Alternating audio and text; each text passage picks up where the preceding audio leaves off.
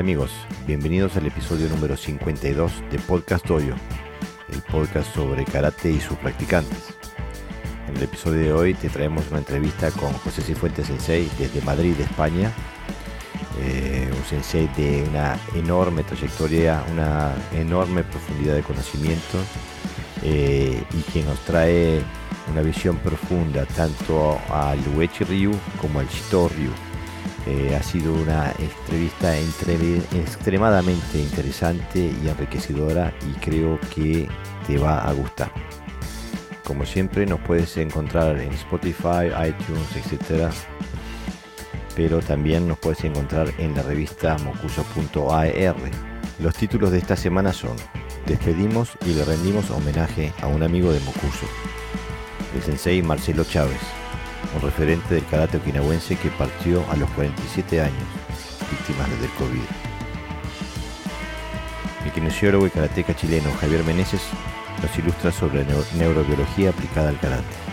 Además, entrevistas, artículos y libros sobre el karate, el zen y la cultura japonesa. No te todo esto, más nuestro podcast lo puedes encontrar en mocuso.ar.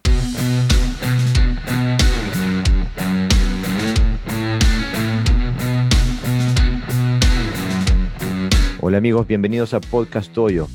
Hoy tengo la alegría y el orgullo de volver a, la madre patria, vuelvo a España, voy a su corazón, a Madrid, a visitar a un gran sensei que la audiencia me pidió que le, que hiciera una entrevista, José Cifuentes García Sensei, este, bueno, que tiene, es un, un erudito de lo que es el karate tradicional, eh, con profundo conocimiento en, dos estilos clásicos del karate y más allá. Eh, sensei, bienvenido al podcast. Pues muchísimas gracias, es un verdadero placer estar, estar contigo. Eh, ya tenía ganas, eh, estaba escuchando algunas de las, de las entrevistas y, la verdad que estoy muy, muy contento de poder haber estar, estar contigo y con bueno, todos vosotros. Muchas gracias, Sensei vamos a, hacer un contexto, ¿no? Empezar por el principio. ¿Nos puedes contar un poquito de cómo empezaste, qué, cómo fue tu camino hasta llegar hasta, hasta hoy? Eh, bueno, sí, vamos a resumir un poquito. Eh, yo empecé a practicar karate a los 11 años. Ya, ya quería antes, ¿no? Porque en, mi época, eh, bueno, el karate no estaba, por supuesto, tan extendido como estaba ahora. No hacía demasiados años eh, había estado prohibido en España el karate, como, en otros países. Eh, en mi caso, como en muchos otros, eh, tiene que llegar una imagen. ¿Cómo conozco yo el karate? Bueno, pues yo conozco el karate a través de, las películas de Bruce Lee. Yo veraneaba en, la playa, había un cine de verano y bueno, pues iba con mis padres a ver las distintas películas que allí, que allí se, ponían. Entonces yo me acuerdo, la, la, primera película que vi de Bruce Lee fue una cosa una cosa tremenda. O sea, a mí me impactó muchísimo. Eh, yo quería aprender, bueno, algo parecido. No sabía muy bien lo que era, pero, algo parecido. Cuando tuve ocasión, pues el karate. El karate era lo que más creía yo que se parecía. Había mucho judo por aquel entonces y los, los gimnasios te derivaban eh, a judo, entre otras cosas porque no tenían karate. No, puedes hacer judo y más adelante ya, no quiero hacer judo, yo quiero hacer karate.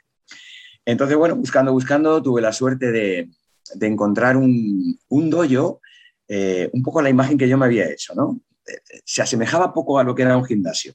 Eh, no tenían pesas, había dos pequeñas salas con dos tatamis y ahí me inicié. Me inicié con el maestro Alonso Hernández Martos, que por aquel entonces era tercer dan de karate Sitoriu, alumno del maestro Yasunari Simi, actualmente es noveno dan. Y, esos fueron mis comienzos, con un karate bueno, muy parecido a lo que, a lo que llegó en España en, esos momentos.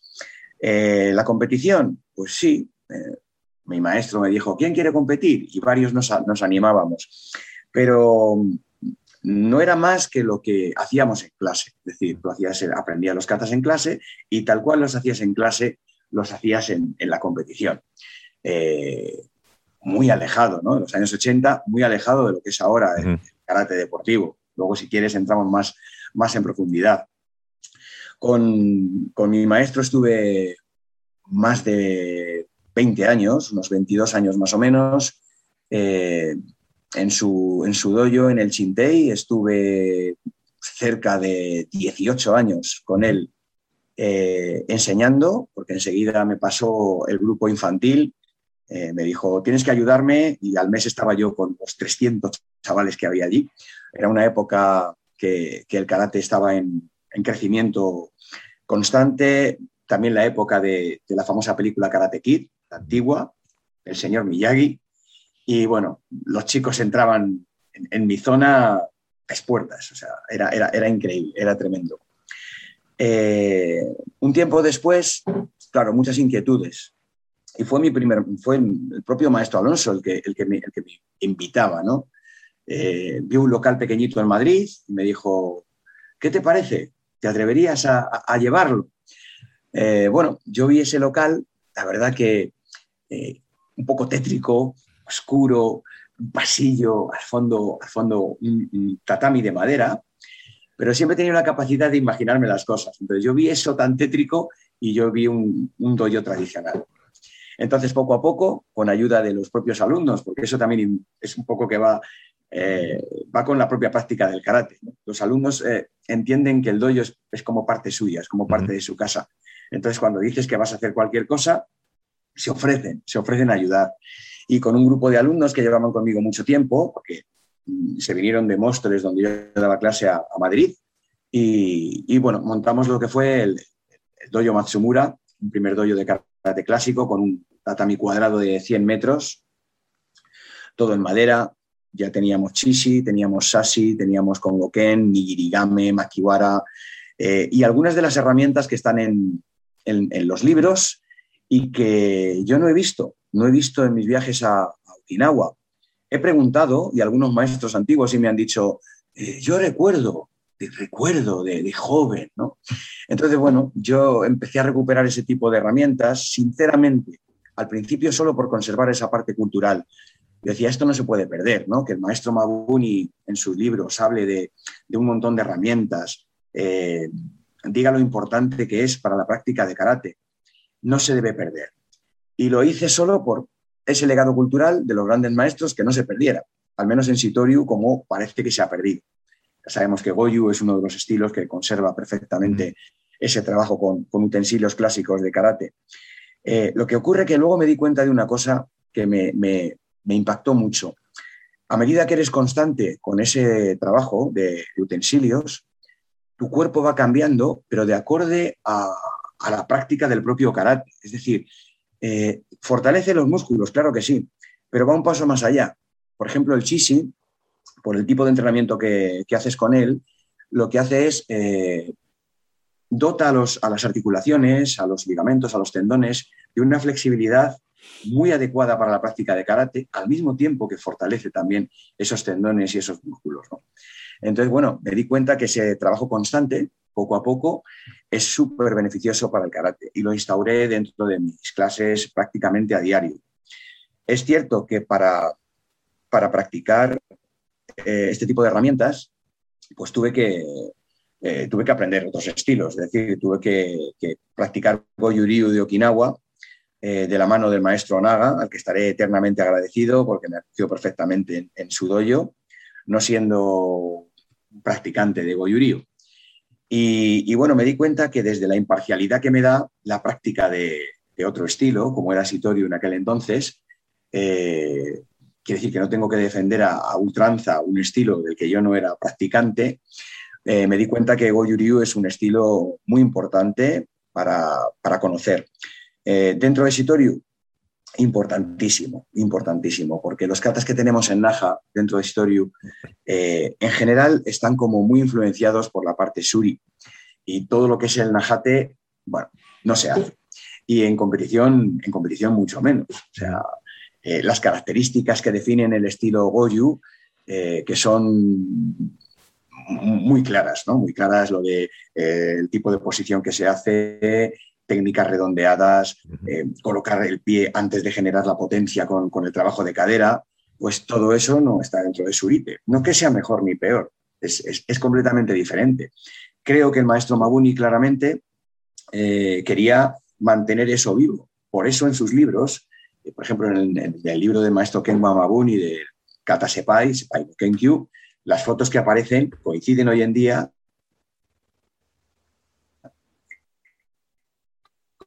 cómo se practica eh, Sepai dentro de Goyuriu. Sepai, 95% es igual que el de Goyuriu, los otros katas de Naja deben Te cortaste un poquito ahí. Eh, Estoy inestable, ¿no? sí, te cortaste un poquito.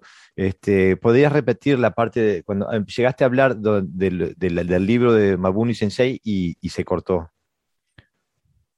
Ah, vale, sí es que tengo un poquito inestable la conexión. ¿Se oye ahora bien? Sí, ahora perfecto.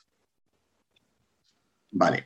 Bien, decía que, el libro del maestro Mabuni, de Sepai no Kenkyu, donde aparece eh, el kata no está completo, pero sí en un 85-90% están las fotos del kata y todas coinciden con cómo se hace el, kata de Goyuriu, cómo se hace mm. Sepai en Goyuriu. Entonces es una simple regla de tres. Si el kata Sepai de Mabuni es igual que el de Goyu, los otros katas de Naja mm. son igual que el de Goyu. Y entonces, bueno, eh, en la etapa del dojo Matsumura, eh, que no me permitía por tiempo entrenar con mi maestro de toda la vida, maestro Alonso Hernández, pues fue la etapa de, investigación, de entrenamiento, de viajes. Recuerdo mi primer eh, contacto con el maestro Naga, muy, muy de Okinawa, muy de Japón. Yo ya era quinto dan de Sitoriu, me recibió perfectamente, pero con, con cierta, ¿cómo diría? Un poco alerta, ¿no? cierto este recelo. sí, este alto grado, ¿qué es lo que quiere? Entonces, eh, mi primera clase fue una hora de chishi con un senpai del maestro Naga, eh, prácticamente media hora de kakie, eso fue terrible, terrible, había que pedir casi prestado danes para poder aguantar, pero no poder aguantar a los cinturones negros, a los propios cinturones verdes del maestro Naga ya costaba trabajar. Y como guinda, eh, el maestro Naga era el último de la fila, era el que ya te machacaba totalmente. Practicamos makiwara y nos preguntó que qué haríamos mañana, el día siguiente, sábado. Entonces, bueno, le dije que nos quedábamos en, Murcia. Si era posible entrenar, sería fantástico para nosotros. Quedó con nosotros para entrenar. Fue curioso porque abrió la puerta del dojo y según pasamos cerró con llave. bueno, fue algo como nos miramos así, ¿qué ocurrirá? ¿Qué ocurrirá? Eh, pasamos al dojo y dijo, José, ahora vais a hacer maquiwara hasta que os sangren los nudillos. Entonces yo le miré al maestro y le dije, maestro, los nudillos ayer ya sangraron. Y me dijo muy serio, dice, ah, entonces no puede practicar. Claro, yo lo entendí como, como cierto reto, había que demostrar, ¿no? Era el momento de demostrar. Luego ya, ya nos curaríamos. Entonces, bueno, dije, no, maestro, si hay que practicar makiwara, practicamos. Nos indicó amablemente dónde teníamos los makiwaras y ahí le estuvimos dando, ¿no? Cada cierto tiempo me decía el maestro, José, limpia makiwaras de sangre. Entonces, yo buscaba por el doyo, que tampoco conocía mucho eh, eh, el doyo del maestro, eh, hasta que encontré un poquito de alcohol, yo le daba ahí al cuero limpiando un poco y entonces él decía, cambio de maquiwara. Bueno, yo lo entendí perfectamente, ¿no? Era una prueba de hasta qué punto teníamos espíritu de karate, hasta dónde estábamos dispuestos a llegar. Y esa fue la primera práctica. Es cierto que la segunda vez que fuimos empezamos a ver kata. Así que yo lo recuerdo pues, de una manera muy entrañable. Había que pasar la prueba, ¿no? Y después habría... Efectivamente, efectivamente. Eh, él sabe que estoy, estoy muy agradecido, es un maestro que, respeto, que admiro eh, por la técnica, por los conocimientos que tiene. Eh, siempre que puedo sigo en contacto. Tenemos pendiente un, curso en el, en el dojo, pero bueno, ya sabes cómo son los maestros japoneses, los maestros de Okinawa. Como en Madrid está el maestro Yamashita, que hace Goyu, Goyu japonés, Goyu Kai, pues él es como reacción o maestro, no tiene nada que ver, que el maestro Yamashita también vendrá, no pasa nada. Yo quiero que venga usted. Y bueno, en eso estamos. Esa es la etapa de, del dojo Matsumura, como digo, muy de, muy de investigar, muy de... Yo dejé la competición muy joven, joven. Estuve en la selección madrileña 8 o 9 años, estuve en el equipo nacional mm, a ver, no constante. Yo iba a todas las preselecciones para los europeos, a todas las eh, preselecciones para los campeonatos del mundo. Éramos cinco prácticamente en el equipo nacional. Era muy difícil porque solo podía competir uno, nada más. En esa época estaba Luis María Sanz, eh, practicante de Sotocan, con una técnica fantástica y era, era el que iba habitualmente. Eh, sí es verdad que tuve una oportunidad una vez en un Open, el Open de Finlandia, que era un campeonato prestigioso, y, en, ese, en, ese, campeonato iban dos personas, mi pareja no vino a la preselección y fui con un compañero de Sitoriu, que normalmente me ganaba siempre en Madrid, prácticamente siempre. Y bueno, ahí en Finlandia se dio muy bien y, y quedé yo primero. Quedé primero en el campeonato. Parece ser que hubo cierto revuelo entre los jueces, pues decían, ¿este chico quién es? ¿Por qué no hace el circuito internacional? Y, y bueno, en España parece ser que la cosa iba a cambiar, pero la cosa no cambió en España. Yo seguía siendo segundo. Y bueno, con 20, creo que fueron 23 años más o menos, dejé la competición activa y comencé a arbitrar. ¿En, qué, año fue que estuviste en Finlandia? En Finlandia estuve en el 91. En el 91. Luego el 92 fue la preselección para el Campeonato del Mundo que se celebró en Granada. Eh, esa preselección llevó a Luis María Sanz al Mundial y ganó el Mundial Luis María Sanz de la Hoz, que fue creo el primer eh, occidental, si no me equivoco, en ganar eh, en Cata un campeonato del mundo. Luego vinieron otros, pero creo que él fue el primero. Eh, dejé la competición y empecé a arbitrar. bueno, yo quería aportar mi granito de arena. Tenía claro que o gustaba o el primer día no me iban a volver a llamar, mm. porque era como, como te diría, yo la normativa de catas la tenía muy en la cabeza, y, bueno, en ese sentido he sido siempre un poco como el maestro Mabuni. Me han encantado los katas, eh, he intentado aprender los más posibles. Es cierto que es complicado cuando tienes un gran número de katas dominarlos todos, sobre todo entenderlos todos, que esa es la parte, eh, la parte que a mí me gusta. Pero bueno, incluso hasta las variantes de... Eh, en sitios se habla mucho de Rojai y yo siempre digo, ¿cuál? ¿Qué Rojai quieres que hagamos? No, Rojai solo hay uno ahí hay muchos. Mm. Y Tosu tiene tres, luego está el de la línea de Tomari, bueno, así como todo, ¿no? Entonces yo tenía claro que eh, quería aplicar la normativa o el reglamento de arbitraje lo mejor posible. Y si la normativa decía que debe el aspirante conocer el CAI del CATA y yo me daba cuenta de que no lo conocía, pues bajaba puntuación. Parece ser que gustó mi forma de, de, arbitrar y estuve bastante tiempo, mm, bueno, pues eh, juez central, pero no solo en cata, sino también en comité. Recuerdo el director de grados de, perdón, de arbitraje que siempre decía, a ver, José, tú eh, cuando arbitras parece que estás haciendo cata. Eh, técnicamente, ¿no? Técnicamente y viviéndolo. Dice, y luego te equivocas como todos cuando estás haciendo combate, pero de la manera que tú lo haces, tan seguro les haces dudar a los coas. Parece que no te has equivocado. ha llegado antes el otro. Y bueno, estuve mucho, mucho tiempo eh, arbitrando. Es verdad que me llevaba tantísimo todos los fines de semana. En Madrid hay muchísimos campeonatos de promoción, oficiales. Luego me mandaban eh, por todos los puntos de España a apoyar a otros campeonatos. Y bueno, mis hijas eran pequeñas y la verdad que ahí mi mujer tuvo un papel importante y dijo, solo te falta llevar el tatami de dormir a los, campeonatos, ya te quedas allí y ya, ya te veremos de Así que corté de, corté de pronto con el arbitraje, ya estaba, ya era árbitro nacional, ya me querían promover a árbitro internacional y, lo corté totalmente. Y bueno, la verdad es que muy bien, porque todos esos fines de semana yo los aproveché para seguir investigando, para seguir moviéndome dentro de lo que es el, el karate que a mí me gusta. Eh, en el año 97, con ocasión de la inauguración del Budokan en Okinawa, vinieron varios maestros okinawenses a España para promocionar eh, ese primer campeonato mundial de karate clásico, de karate tradicional okinawense. Entonces ahí vino el maestro Itokatsu, que era practicante de Kobudo y, maestro de Wechi Ryu. Vino el maestro Sakumoto, al cual respeto enormemente. Me encanta el estilo y me encanta el maestro. Y maestros de Goju-Ryu. Y bueno, pudimos hacer un seminario con, con varios de ellos. Hay una anécdota muy curiosa que te voy a contar, si me permites, con el maestro Sakamoto, que ya era famoso, ya había sido varias veces campeón del mundo. Entonces, claro, eh, se hicieron grupos, eh, un grupo de Kobudo, un grupo Sakamoto Sensei, un grupo de Goju-Ryu. Entonces, claro, todo el grueso de los que estábamos en el, en el, en el curso, la primera vez nos fuimos con Sakamoto. Entonces, yo calculo que unos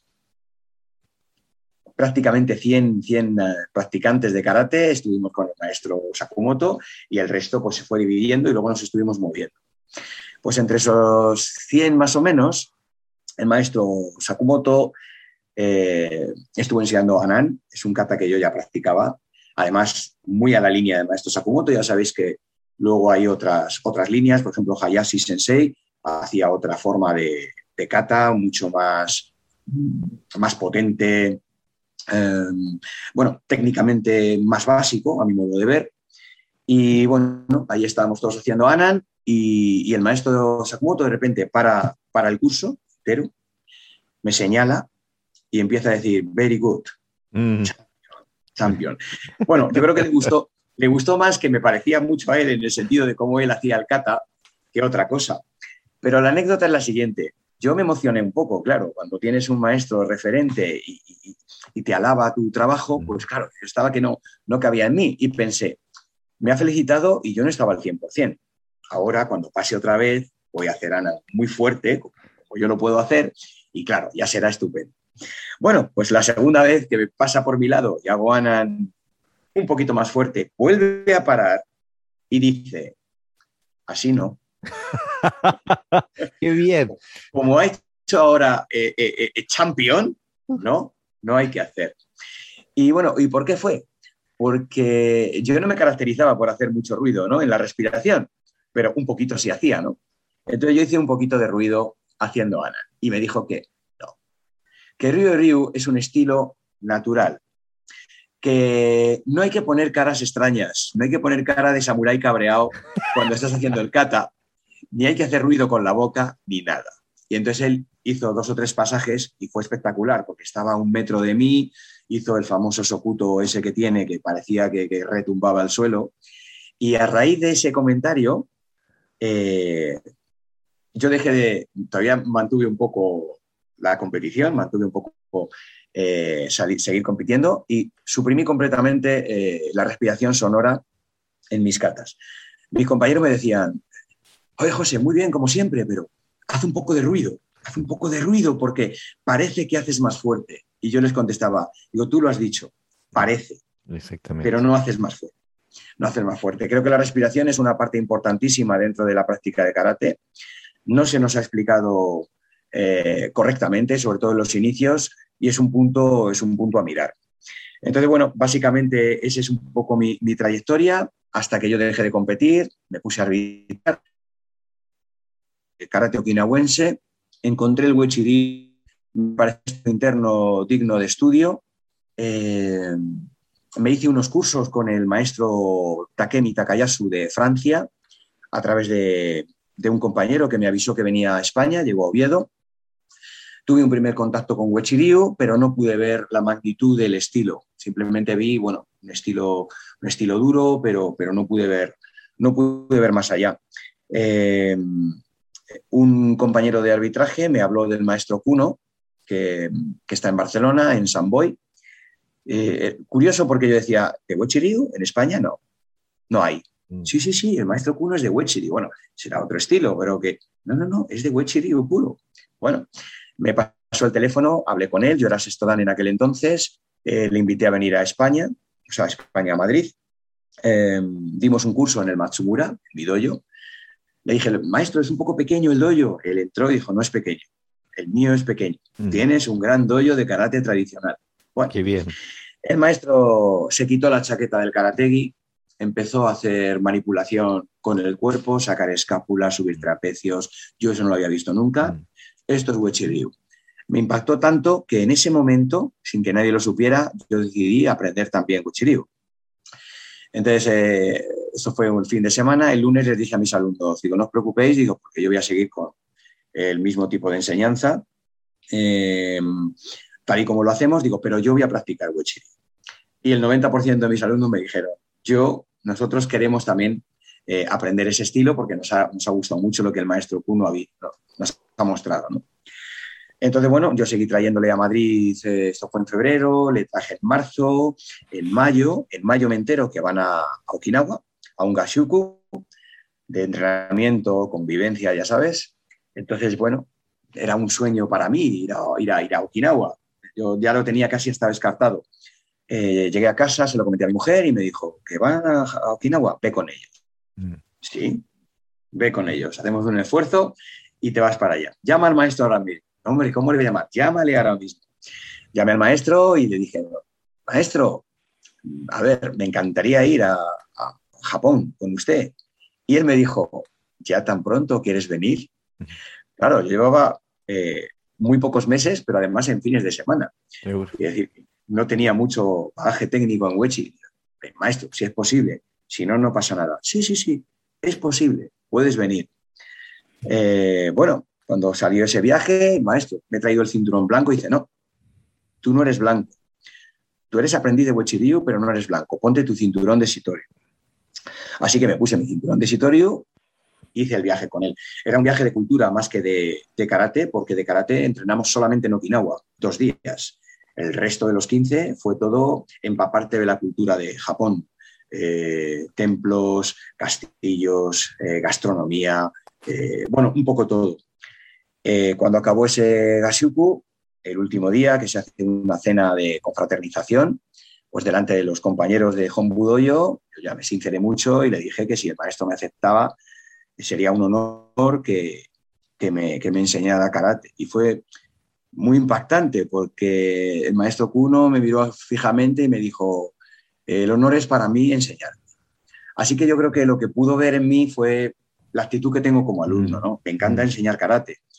Es, mi felicidad, mi pasión, pero me gusta mucho más aprender, me gusta mucho más estar en el otro lado y como alumno lo doy todo. Quizá por eso eh, toda la gente que me conoce envidia de forma sana lo que son mis, los alumnos hacia mí, ¿no? Eh, el trato que tienen, la etiqueta que mantienen en todo momento, eh, la gente se sorprende. O sea, es que es una cosa y, bueno, mi maestro Kuno Sensei el otro día tuvo la ocasión en un primer campeonato que se ha hecho de estilos en España, donde se intenta que sea diferente a, un campeonato deportivo de karate, sino que prime la, la esencia de cada estilo. Entonces, bueno, es un campeonato solo de Ryu. En España Ryu hay en Barcelona, Madrid, en Asturias y en Valencia. Pues nos hemos juntado y ahí se hizo el torneo. Entonces, cuando mis alumnos entraban y salían, eh, compañeros, jueces me decían, es que salen, saludan al maestro, te saludan a ti, es que es una cosa. Y el maestro Kuno le miró y le dijo, eso es karate. Como diciendo, mm, no les decimos que tienen que saludar, sale de ti. Bueno, eso forma parte de mí. Yo, cuando nos veamos en persona, te haré el saludo de karate, porque eso forma parte ya un poco de, un poco de nosotros. La etiqueta del doyo la llevamos fuera del doyo, que es donde, donde se debe aplicar. Y bueno, ese es un poco el resumen. Llevo ya 15 años con el maestro Kuno, sigo manteniendo mis clases de Sitorio, por supuesto, sigo con mi trabajo de Sitorio, pero tengo instauradas desde hace ya 14 años clases de Wechiryu hay gente que busca solo ese estilo, hay gente que busca solo Sitoriu y tengo alumnos que, practican los dos estilos. Es verdad que es más difícil, mi maestro lo dice. mejor uno. Mm. Ya, maestro, yo ya llevaba muchos años haciendo eh, ejemplo y no, quiero tirar los katas que, tanto he practicado y tanto me han gustado. Y bueno, ese resumido lo más rápido que he podido es, un poco mi trayectoria. Es, eh, eh, es, extremadamente interesante. La verdad que me, quedé callado porque disfruté del viaje. La verdad que fue muy interesante, Sensei. Y eh, la verdad que me gusta también el, el hecho de que mm, desde el principio casi tu visión del karate, tu, vivencia del karate trascendió la expresión física, ¿no? Siempre tuviste una visión casi que histórica, cultural, eh, de una herencia que había que administrar, ¿no? Y me gustó también lo que dice tu sensei eh, eh, en referente a esos karate, ¿no? Una vez en el, en, el, en, el, abierto de Suecia, yo era funcionario nomás, pero estaba un sensei, sensei Suzuki del Okinawa Goju Ryu, que paró a un competidor que venía, venía saliendo de la cantina comiendo con la boca llena y él lo paró y dijo, estás haciendo karate, entra nuevamente y termina de comer y sal, no puedes estar haciendo así esto con un karate. ¿no? Digo, y es, es, es, una, es, es, una vivencia del karate que va mucho más allá de, de la, expresión exterior. ¿no? Sensei, la verdad que me, encanta lo que me dicen. Eh, eh, eh, nombraste el, Shito Ryu y nombraste al Uechi Ryu, que evidentemente tienen que tener áreas que se superponen, pero tienen que tener otras áreas que están muy alejadas de sí mismas, ¿no? sí. Para, para aquel que nunca ha visto el Uechi Ryu, que digo, si lo comparamos con el Shotokan o el Shito Ryu, digo, es, mucho menos conocido. Eh, ¿nos, podrías, ¿Nos podrías dar un pincelazo de qué es lo que caracteriza el Uechi Ryu? Sí, bueno, vamos a intentarlo así brevemente, eh, sin contar un poco la historia propia de cuando el maestro va a Kamun, Weichi, va a China y todo eso. Por definir el estilo, eh, la verdad es que es un estilo que, que es diferente a todos. Mm. ¿Por qué es diferente a todos? porque utiliza una parte que no es necesaria en los estilos, en otros estilos clásicos de karate o en otros estilos que se desarrollan ya en Japón, como es Shotokan, como es el propio Shitoryu. Eh, las técnicas del estilo Wechi son punzantes, es una cosa curiosa. Eh, el puño cerrado como tal solo se empieza a usar en Wechi Ryu cuando se crea el kata Kanshiwa después de la Segunda Guerra Mundial y es el único kata que las técnicas de puño son con el puño completamente cerrado, con, daiken, mm. con seiken. Todas las demás utilizan pues, eh, la falange de un solo dedo, los dedos medios, el dedo pulgar, el eh, que es una técnica eh, característica del estilo Wechi. las patadas se golpean con la punta del dedo gordo, Sokusen Geri. Hay todo un sistema para preparar esa herramienta. Yo entré al Wechi sin saber nada de eso, porque utilizaba el costo, como, habitualmente hacemos todos, pero después de todo ese proceso, todo ese sistema también desarrollado, eh, se, adquiere, se adquiere una potencia de verdad tremenda, tremenda. En Tameshiwari, en, en rompimientos, yo, igual que mi maestro, yo quería, ya sabes, hacerme lo posible a él, siempre nos ocurre eh, he llegado con tres tablas de dos centímetros con Sokusen, eh, compactas una al lado de la otra, solo con el dedo gordo. Es un rompimiento muy impactante. Te puedes imaginar lo que hago en el cuerpo. Eh, en los cursos lo muestro. ¿eh? tocas con empeine el muslo, muy suave, muy despacito. ¿Qué tal? Bien, no duele nada. Cambias la posición del empeine, colocas el dedo igual de despacito y es como un martillo al hueso. Mm. Entonces, ¡ah! Es increíble el dolor. Mm. Bueno, eso es Wechi Técnicas punzantes, defensas a, a dos manos.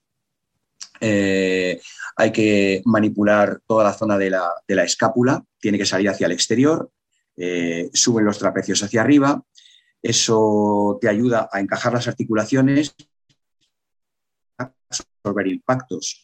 Si estás haciendo comité, estás haciendo combate y llega un golpe de, de tu compañero, del oponente, eh, automáticamente se rechaza ese impacto y no daña los órganos internos. No se trata de que te dejes golpear, pero si, esa, técnica llega, eh, estás protegido. Eso es a través del kata sanchi. Muy curioso es que no existe eh, la cadera en el, estilo Wechi. No existe la cadera para potenciar los golpes, como en la mayoría de los estilos. a mí me llamó mucho la atención, porque yo en Sitoriu, por ejemplo, era un gran defensor del trabajo de cadera, cadera, de la cadera natural, de, los distintos tipos de cadera. ¿no? Eh, claro, bloquearme toda la parte de abajo, eh, eso me costó, eso me costó. y me costó mucho también el, trabajo del homóplato. Mi maestro me decía, bueno, como estás fuerte, tienes las esculas pegadas, hay que despegarlas. Mm. Y fue un trabajo de años. Sinceramente, yo llegué a pensar que era capaz de transmitir correctamente eh, las características del estilo Ryu, pero que a mí no me iba a salir. Y el maestro decía, no, si tú sigues, te salva. el maestro suele tener razón y, ahora soy capaz de aislar eh, cuando practico Ryu y cuando practico Shitoryu, o cualquier, o cualquier otra línea. Pero me costó mucho porque en yo he tenido siempre, eh, digamos, como un poco de facilidad técnica, quizá por, por mi característica, mi morfología, yo soy bajito, eh, con las pies, entonces la forma de, trabajar kata. Eh, y entonces todo eso lo metía dentro de lo que es el estilo Wechi. Entonces mi, mi me decían, ¿qué tal? Técnicamente bien, Y yo consciente, yo era consciente, yo quería saber si eso era capaz de verse o no. Entonces, bueno, eso, claro, lo que tuve que hacer es un, trabajo muy exhaustivo de, entender lo que es el estilo Wechi. Y de suavidad. Y cuando digo suavidad, siempre pongo comillas y digo, suavidad es flojo, flojo es flojo y suave es suave. Eso lo deberíamos de tener en todos los estilos clásicos y de hecho está. En mm. Goju-Ryu lo tenemos, estilo duro, suave. En, en, en Uechi-Ryu, que antiguamente el nombre que le puso Sokamun era Pangainun Karate Jutsu Kenkyu Yo, Pangainun, que significa dominio de la suavidad y de la dureza. Eso costaba. Eh, entonces, eh, bueno, como digo, eh, resumen, defensas a doble mano, casi todas de técnicas circulares, ataques punzantes, tanto de puño como, como pierna, mucho trabajo de Sanchin, enraizamiento de la posición San y, una respiración atípica también. un estilo bastante muy interno, que goza de muy buena salud porque el maestro Kambun Wechi estuvo en China durante 13 años aprendiendo con, los maestros chinos y luego estuvo 17 años sin enseñar, con lo cual cuando se inició de nuevo la enseñanza en Japón, en la zona de Wakayama, en el famoso Sataku Dojo, que es el dojo de, habitaciones de la, empresa donde trabajaba el maestro, eh, bueno, pues prácticamente enseñaba lo que aprendió en China. Sí es cierto que luego su hijo, Sensei Kannei, Kannei Wechi, cuando eh, estuvo dando clase en Osaka durante un periodo de unos 10 años más o menos, pero luego regresa a Okinawa y ahí el estilo crece. Eh, cambia el nombre de Pangainun por Wechi-Ryu, eh, con el apoyo de todos los alumnos del maestro Kambun, y desarrolla lo que es el Wechi-Ryu actual, es decir, crea katas nuevos, como en otros estilos, como en Goju Gekisai, como como en Shorin los Pinan, del maestro Itosu, para facilitar el aprendizaje de los katas eh, chinos. Y, crea también eh, un, calentamiento especial, crea también eh, trabajo por parejas. Y bueno, es un poco el Wechirio actual. Pero ya digo que, en general mm, bastante cercano a lo que, a lo que era en origen, aunque es cierto que, ya hay otros katas y otros trabajos. El Uechi Ryu, digo, visto desde afuera, eh, eh, se percibe eh, como muy especial en relación a, la expresión técnica de los otros estilos de karate de Okinawa, ¿no? Incluso, digo, se ve que, ha estado paralelo, no ha pasado por el filtro de Itosu Sensei, donde todas las otras tradiciones que hemos recibido, casi la del Shito Ryu, la del Shotokan, la del Wado, todo ha pasado por el filtro de Itosu Sensei, eh, pero el Uechi Ryu no, no ha pasado por, ese, por esa transformación. Entonces parece que estar en, una versión más, más pura, más original, ¿se puede decir? Sí, yo pienso que sí. A ver, a Itosu Sensei tenemos mucho que agradecerle. Así, ah, por supuesto. Claro, pero no hay que olvidar que fue el primer maestro que empezó a adaptar el, karate clásico que se practicaba en Okinawa porque enseñaba a los niños. Cuando el maestro Itosu empieza en las escuelas públicas de, Okinawa a enseñar karate, evidentemente, evidentemente adapta ese karate. Eh, las técnicas eh, eficaces, las técnicas eh, realmente peligrosas, pues, pues, no las enseña, no están en los Pinan. Aunque es cierto que puedes coger un, kata básico y, entender y, buscar aplicaciones eh, mucho más complejas que tenemos en katas avanzados. Pero bueno, yo soy de la opinión de que, eh, de que el kata es un kata básico y que las aplicaciones deben de ir un poco acorde a, cómo ha sido. Entonces es cierto que, el estilo Bochiryu se ha protegido, pero no solamente del maestro Itosu, sino también de la propia Butokukai. O sea, ese organismo que, acepta el karate japonés como, como, como un, karate, como, un arte marcial clásica de Japón, igual que el judo, el jiu-jitsu, el kyudo, el kendo, pero tampoco debemos olvidar que, para que eso sea así eh, ha debido de haber concesiones. Eh, esa famosa reunión de grandes maestros en el año 36, 37, si no recuerdo mal, cuando se reúnen maestro Miyagi, eh, Kian Shotoku, bueno, todos esos maestros, y entre otras cosas se discute si karate de mano vacía o karate de mano china, y ahí había pues maestros más pro chinos y había maestros más pro karate mm. de mano vacía. Eh, claro, yo entiendo que un organismo oficial japonés no iba a permitir que un arte marcial japonés se llamara mano china. Y entonces, bueno, pues esa fue una de las, de las concesiones que hubo que otorgar, así como, como una ropa, o sea, un, traje específico, como las otras artes marciales. Karate en Okinawa no había un, traje específico. La gente en esa época entrenaba o en calzoncillos o, con lo que tenían, un pantalón normal. Lo importante era el propio karate. Eh, otra cosa que es exigible desde la Butokukai, un sistema de grados igual que tenía el maestro Jigoro Kano, que de hecho se copia de ahí, al igual que el karategi. ¿eh? sabe que, maestros de, Okinawa, eh, algunos usaban el judogi al principio, ¿no? maestros de karate japonés, y luego lo desecharon porque era demasiado pesado. Eh, bueno, un poco en conjunto hubo concesiones y ahí yo creo que es donde se perdió mm, gran parte del karate clásico de Okinawa donde, donde existe un gran número de técnicas de nagewaza, de yakuwaza, o sea, de, luxaciones, de proyecciones, de estrangulaciones, o sea, de aplicaciones. Claro, ahí tenemos el jiu-jitsu y tenemos el judo. Entonces, bueno, karate tiene que ser más, más puñetazos, patadas, defensas, para hacerlo más característico, pero el karate clásico de Okinawa es muchísimo más completo que, que todo eso. ¿no? Es verdad, es verdad. Sensei, tu dojo se llama Shubukan. Sí, eso es. ¿Por qué?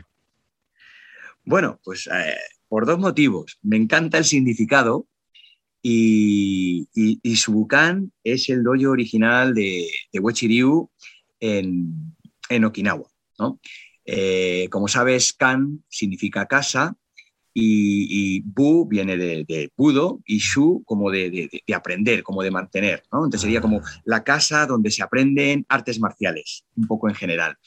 Me gusta mucho el significado. Eh, cuando abrí el, el Subukan grande, eh, le pedí permiso al maestro Kuno. Maestro, me gustaría recuperar un poco el Subukan. ¿Sería posible poner ese nombre al dojo? El maestro Kuno me autorizó, me dijo que sí, que no había problema.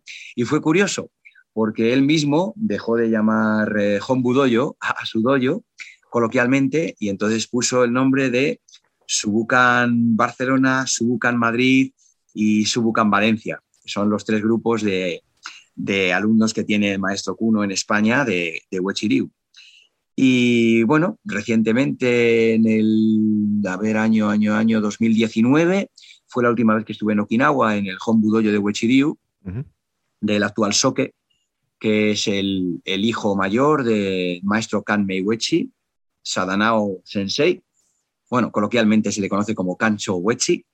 Y, sigue siendo Subukan. O sea que, el Honbudoyo de Okinawa es el Subukan de, de Wechi Y bueno, ese es el motivo principal del nombre del doyo. Mm. Eh, me encanta la idea, me encanta la idea. Eh, antes de empezar a hablar específicamente sobre el dojo, porque es un tema aparte, ¿no? Mirando en, tu, página web, estaba viendo y veo que tenés kanjis, diferentes kanjis eh, en las paredes, y hay uno que me llamó la atención porque no es común en, muchos karate, dojos de karate porque nos definimos como karate do, pero tienes un kanji que dice karate jutsu. Sí, sí, sí, veo que has observado muy, muy en detenimiento, muy bien. A ver, eh, eh, fíjate que cuando, cuando abrí las puertas en el año 2015 del Subucán, estuve dudando y de, una cosa, ¿no? Y es de ese primer kanji que dice cara de vacío.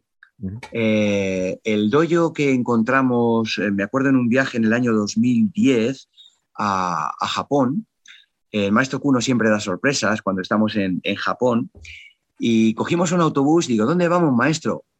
Eh, eh, luego vemos, luego vemos. No, nos soltaba prenda.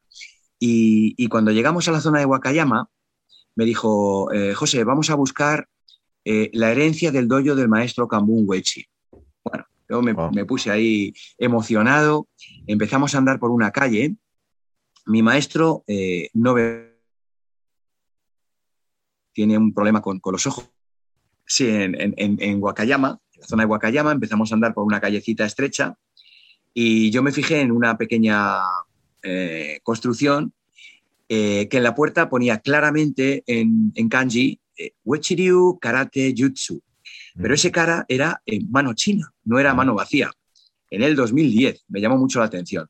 Avisé a mi maestro, digo, Sensei, aquí pone Wechiryu. Entonces él se dio la vuelta que iba adelantado y bueno, con la emoción que tiene un japonés, no demasiado expresiva, oh, está aquí, está aquí. Eh, estaban estudiando varios, varios niños, varias niñas con pupitres eh, parece ser que lo estaban usando como de, repaso del colegio, no había entrenamiento en ese momento y dentro había una mujer mayor que era la viuda de, del sensei. Eh, mi maestro pudo entrar, nosotros nos quedamos fuera y, bueno, como digo, me llamó mucho la atención de ese kanji y estuve a punto de usar ese kanji en, mi dojo. Pero al final me decidí más por el, el cara de, vacío. ¿Y por qué lo de jutsu? Bueno, está claro que, en mi karate el do está muy presente, por supuesto. Está muy presente eh, eh, el do como camino, como vía de superación personal, eh, todo lo que significa karate do. Pero también está el jutsu. ¿Y qué diferencia hay? Bueno, jutsu lo podemos traducir literalmente como, técnica. Entonces, la idea de técnica para usar. Yo siempre digo a mis alumnos que entrenamos karate de una manera clásica, muy dura, para no tener que pelearlos nunca, para no tener que utilizarlo. Pero en caso de que no quede más remedio, de que el ataque está encima de ti y que no has podido evitarlo, eh, hay que ser eficaz. Y ahí es donde entra el jutsu. Entrenamos con la idea en la cabeza de que sean eficaces una vez que se apliquen. Y, por eso lleva, lleva ese kanji. ¿eh? Dentro de que, por supuesto, como digo, el do está presente en el doyo, cuando aplicamos, lo aplicamos con la mentalidad de yuxu, de técnica para utilizar, técnica para usar, para que sea eficaz. Sensei, le quiero decir a la audiencia que si no se han dado cuenta hasta el momento, eh, que, que presten atención, porque si hay un tema, que hay un hilo rojo que, que, que va mostrando todo lo que tú dices, Sensei, es la profundidad a la que tú apuntas y, el, y, la, la, meticulosidad, el, el, detalle que tú ah, vas bien, bien profundo y todo está observado, todo está pensado, todo está... Tienes un argumento para hacer todo lo que haces, hasta la elección del, del, del, kanji de, de, cara, de, si es mano china o de si es eh, mano vacía. Eh, es eh, realmente impresionante eh, la, cantidad de detalles que tiene tu universo marcial, Sensei. Bueno, te, agradezco mucho tus palabras, pero bueno, creo que todos los que amamos el, karate clásico, el karate tradicional, estamos un poco en, la, misma, en la misma idea, en la misma vía. Eh, pues sí quería apuntarte también que para que todo eso tenga sentido y tenga un contexto, eh, luego hay que traducirlo en las propias aplicaciones, porque bueno, así contado mm, queda bien, pero si no tenemos un apoyo real de, unas aplicaciones, eh, se queda un poco como, como, fuera de contexto. Entonces, eh, mm, una de las cosas que yo creo que caracteriza también el karate que, practicamos es que en, en, muchos casos las técnicas de bunkai o las técnicas de aplicación están realizadas en escenarios diferentes a los que se suele ver. Mm. Y me explico. Eh, casi todas las aplicaciones que suelen verse, bueno, no digamos en, deportivo, eso, eso lo, dejo aparte, ¿no? pero, pero en, vídeos, en, YouTube, eh, casi todo es ante un ataque de puño o un ataque de pierna eh, y, poco más. Todo va contextualizado en lo que es aplicación ante, ante karate, ¿no? ante un puño, ante una pierna, etcétera, etcétera.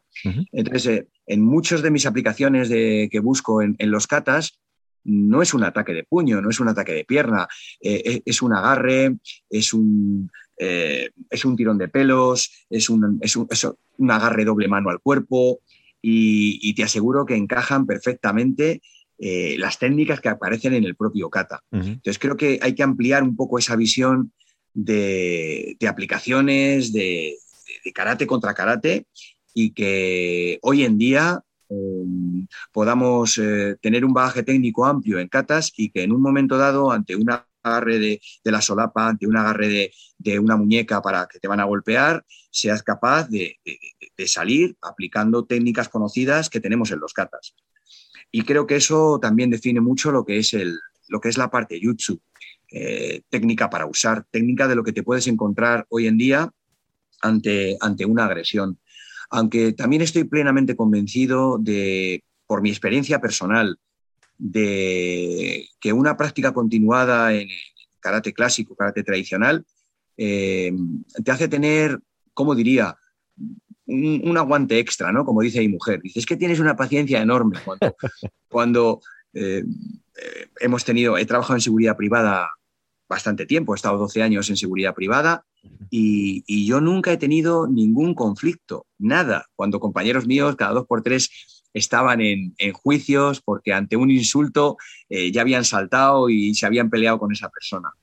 Eh, bueno, yo era capaz de canalizar el insulto a, llevármelo al terreno de, si no tiene carné no puede acceder al, local o, a, o al sitio donde se está dirigiendo, independientemente de que usted me llame lo que quiera.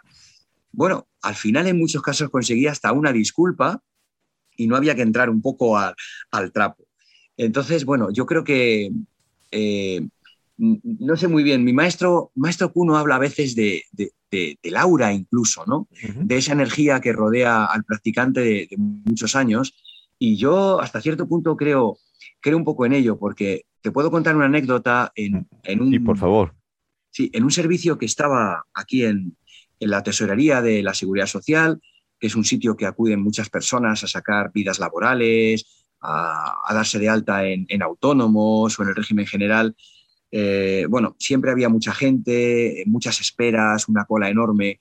La gente normalmente se desquiciaba un poco.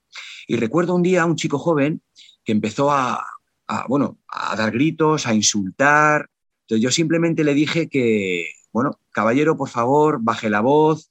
Eh, bueno, se levantó de la silla, muy agresivo, me dijo, sal fuera, te voy a matar. Empezó a soltar eh, un montón de, insultos. Eh, sal que te mato, yo me mantuve impasible, sentado en la silla.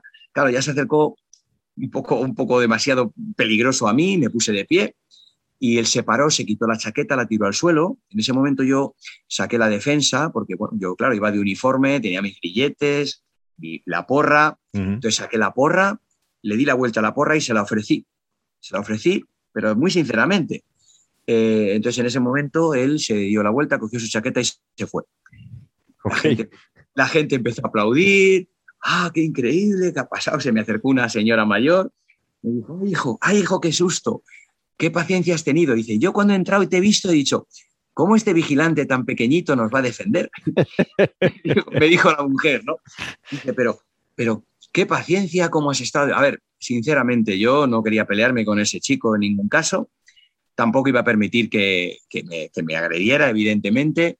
Mm, yo vi las características que tenía, yo ya tenía cierto grado por aquel entonces y digo, bueno, pues si me quieres pegar, toma, pégame con esto, porque así, no sé, a lo mejor tienes, mm, eh, aunque suene pretencioso, ¿no? Tienes algo, algo de ventaja, porque con las características que tú tienes, a ver, no vas a poder pegar. Y así ha sido durante toda mi vida, o sea, yo no me he peleado nunca, nunca en la calle. Y creo que eso lo forma el karate también, o sea, mm, eh, a ver, aplicar las técnicas eh, que tenemos, por ejemplo, en Wechiriu con cierta contundencia, es peligroso y no sabes, hasta qué punto puedes hacer daño. De hecho, hay una técnica que chuken significa medio puño, y, yo le dije en un día a mi maestro, digo, maestro, esta técnica me da miedo. ¿Cómo miedo? Digo, sí, esto me da mucho miedo porque creo que es muy eficaz. Dice, sí, sí, sí, no lo uses, ¿eh? no lo uses nunca. Digo, vaya, mira a mi maestro, anda que me ha dicho que no, que no hay problema si lo aplicas, lo aplicas con control. Dice, no, no utilices eso porque eso está diseñado para, para hacer daño realmente. Y eso es, eso es algo digo, me encanta que lo, que lo nombres, Sensei, porque el, conocimiento y la habilidad conllevan, o deberían hacerlo, una gran responsabilidad. Así es, así creo yo. Sensei, eh, te escucho hablar, te escucho hablar mucho más de tu vivencia dentro del Uechi que dentro del, del Shitu. Eh, ¿Hay alguno de los dos estilos con el cual te identifiques más? Ah, a ver, ¿cómo, podría explicar esto? Eh, en mi trayectoria de karate, ya son 43 años, eh, durante más el tiempo que más he pasado practicando un estilo es Itoriu, evidentemente. Mm. mi mujer, que es mi mayor, mi mayor crítica, la que más visión tiene, la que más me corrige, incluso a nivel técnico.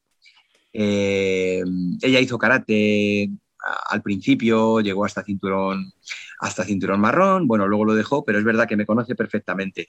Eh, ella le comentó a mi maestro una vez, a Sensei Kuno, eh, maestro, me da mucha pena que, que José haya como dejado Sitorio a un lado y esté concentrado eh, en el Wechiriu eh, muchísimo. Y me da mucha pena porque conoce muchos katas, eh, ha pasado mucho tiempo practicando Sitorio. Y la respuesta del maestro Kuno fue, fue tajante. Y, bueno, la relajó, la relajó bastante desde entonces. El maestro Kuno dijo, José ha llegado a lo máximo en Sitorio ya lo tiene, forma parte de él, no tiene que, hacer nada más. Ahora tiene que concentrarse en Wechiriu, porque le queda mucho camino por delante. Y, así, lo, así lo tomo yo. Eh, cuando, cuando me examiné de séptimo Dan eh, con Sitoriu, además también aconsejado por el propio director de grados de la federación, me dijo, José, yo te aconsejo que hagas Sitoriu, que es en lo que todos te conocemos. Wechi no, no, no conocemos el estilo, no sabemos muy bien cómo valorarlo y creo que sería mejor que hicieras Sitoriu. Bueno, yo ya había decidido antes hacer un examen sobre el estilo Sitoriu. Entonces, eh, claro, mi entrenamiento personal desde hace ya 15 años, cuando yo voy a entrenar al dojo, cuando me meto solo a, practicar, es Wechiriu, por ese motivo que te comentaban porque es verdad que me queda, me queda trabajo. Eh, pero claro, yo me examinaba de Sitorio. Bueno, pues la semana antes del examen eh, decidí el kata que iba, iba a realizar. A ver qué kata hago, quizá Chatanyara, que fue el primer kata. Ese kata le saqué yo en España por primera vez, nadie lo hacía, y lo saqué yo por primera vez. Es un kata que, tiene mucho de las características en las que yo me muevo. Eh, pero bueno, finalmente elegí el kata Anan como kata voluntario así como todos los trabajos que realicé en Joyo Hundo, ya que una gran parte del examen fue mostrar el trabajo de herramientas tradicionales. Cuando acabó el examen, claro, todos nos conocemos, cuando ya todo el tribunal se relaja y ya hemos terminado y podemos hablar, se acercó uno de los miembros del tribunal y me dijo literalmente, José, estás a años luz de cuando eras competidor de, de catas. Y yo le, le contesté, a ver, ya claro, todos tenemos una edad, todos vamos, vamos cumpliendo años. Dice, no, no, no me has entendido. Estás mucho mejor que cuando competías, que cuando eras joven. Estás más, más potente, eh, con la técnica mejor realizada, eh, más fluido, no hay agarrotamiento. Y claro, eso me hizo pensar y darle la razón al maestro Kuno. Es decir, Mm, yo cuando voy al dojo normalmente, hombre, claro, repaso mis catas, por supuesto, pero el entrenamiento más exhaustivo lo dedico al Wechi Ryu. Y el Wechi Ryu me ha dado eh, las características necesarias para mejorar mi karate sitoriu, para, sin, tener que entrenar día a día, eh, tener los katas en, buen estado y, poder transmitirlo y enseñarlo tal y como lo realizo. Por supuesto, tengo un, cariño especial en, en Sitoriu, en mi maestro de Sitoriu, en todos los katas que tengo, y, así sigo manteniéndolo y así sigo mostrándolo. Una línea lo más cercana posible, como te comentaba al principio, al maestro Mabuni, eh, aunque hay grandes maestros de Sitoriu, tenemos al maestro Isimi en España, pero yo trato de, acercarme lo máximo posible a lo que el maestro Ken Wamabuni hacía. Y bueno, eso es lo que te puedo resumir. Eh, quiero a los dos estilos enormemente, pero es verdad que, ya sabes, cuando tienes un déficit, pues eh, hay que dedicarle más tiempo. Entonces, mm, como te comento, mi entrenamiento personal es, hacia, hacia el Ryu y luego le dedico el tiempo que, em, que necesitan los katas que tengo de Sitoriu para mantenerlos en, buen estado. Aunque la propia clase eh, ya te ayuda un montón. Ya sabes, cuando estamos dando clase, bueno, a mí me gusta ponerme eh, cuando hacemos kata delante del grupo y bueno, pues lo hago con ellos. ¿no? Es una manera también de, practicar. Sí, estaba viendo, estaba viendo videos tuyos, eh, Sensei, y una cuestión que me, que me gustó es que tú estabas corrigiendo a un alumno, pero a ti te chorreaba el sudor. Eh, y eso es un indicador de que, bueno, Sensei no, no, estaba sentado dando clases, que, sino que estaba participando del entrenamiento con la misma intensidad ¿no? que, que, que, los alumnos. Este, y eso es una... Bueno, eso es esencial en el karateca, el, hacer lo que se dice, este, pero bueno, no todo el mundo lo hace. Sí, yo estoy completamente de acuerdo con, con ese, con ese apunte. Eh, cuando hacemos eh, a mí me gusta llevarles a los alumnos a, por ejemplo, vamos a Asturias a entrenar.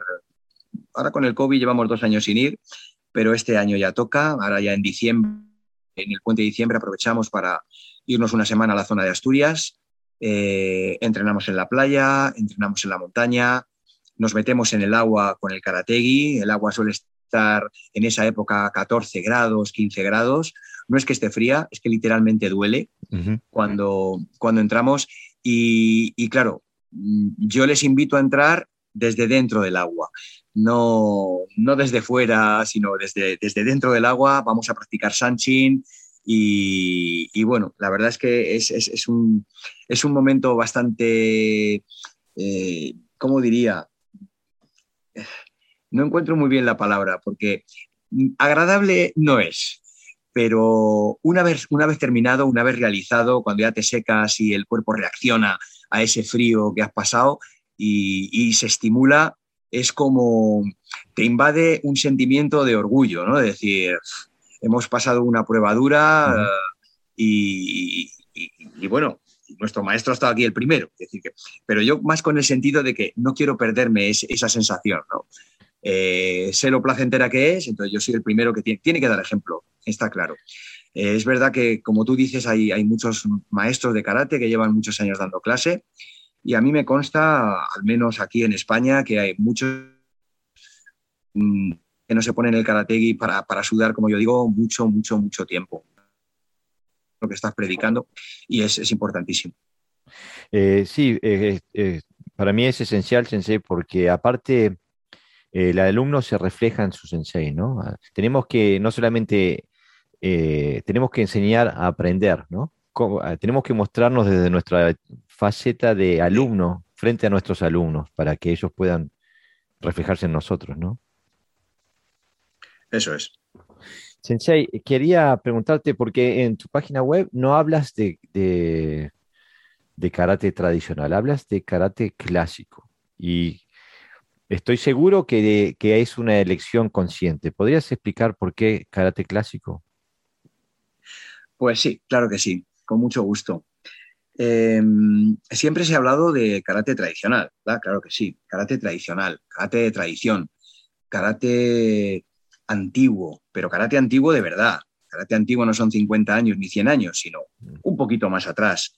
Em, karate de persona a persona, kokoro no kokoro, como dicen los japoneses, ¿no? de corazón a corazón, con una enseñanza que puedas aplicar perfectamente a la fisionomía de la persona, que no todos tenemos la misma. Para mí eso es el karate tradicional. ¿Qué ocurre de un tiempo a esta parte? Bueno, pues que se ha puesto como de moda. Ahora todo el mundo hace tradicional. Tengo un montón de, conocidos, de compañeros que se dedican a la competición deportiva y ellos dicen que hacen las dos cosas. Yo hago karate deportivo y karate tradicional. Y cuando alguna vez he preguntado, ¿y, qué es karate tradicional? No me lo saben definir, no saben definir lo que es tradicional. Algunos me han dicho, karate antiguo, pero karate antiguo de cuándo? De 50 años. ¿Eso es karate tradicional? Algunos incluso con, con kata, quieren justificarlo. No, mira, deportivo es mm, en el kata anan hacer esto lineal y tradicional es hacer más o menos redondo, como hace Sakumoto. Y, comentaba un poco pues que, está un poco de moda ahora lo de tradicional. La gente, no sé, mm, dice que hace karate deportivo y karate tradicional, pero realmente sin, entender, sin, llevar una práctica constante desde hace años en esto de tradicional. Entonces, eh, mi maestro, el maestro Kuno, eh, dándose cuenta un poco de esta nueva evolución de, tradicional, él no se quiere identificar con lo de tradicional. Entonces buscó una palabra que definiera perfectamente lo que era el karate más antiguo y que no fuera tradicional. Y eligió la palabra clásico. Por eso hablamos en, la web y en, todo sobre, sobre, karate clásico, refiriéndonos un poco al karate antiguo, al karate de, del uso correcto, y, además él dice, digo, maestro, ¿y si también se pone de moda la palabra clásico? Y él siempre dice, buscaremos otra, buscaremos otra palabra. Entonces, bueno, es simplemente eso, un juego de palabras para, para no identificarse con, esta moda, al menos aquí en España. Eh, de, no sé, quizá para, para llamar a más, a más alumnos. Bueno, si quieres hacer deportivo, somos campeones. Y si quieres hacer tradicional, también puedes. Pero bueno. Eh, eh, la verdad que estoy tan de acuerdo con, contigo y con, tu maestro, Sensei, porque yo siento también la necesidad de, comunicar la diferencia, ¿no? Eh, yo no soy partidario de, la, esa posición de que todo es karate y si, si, es karate es, bueno.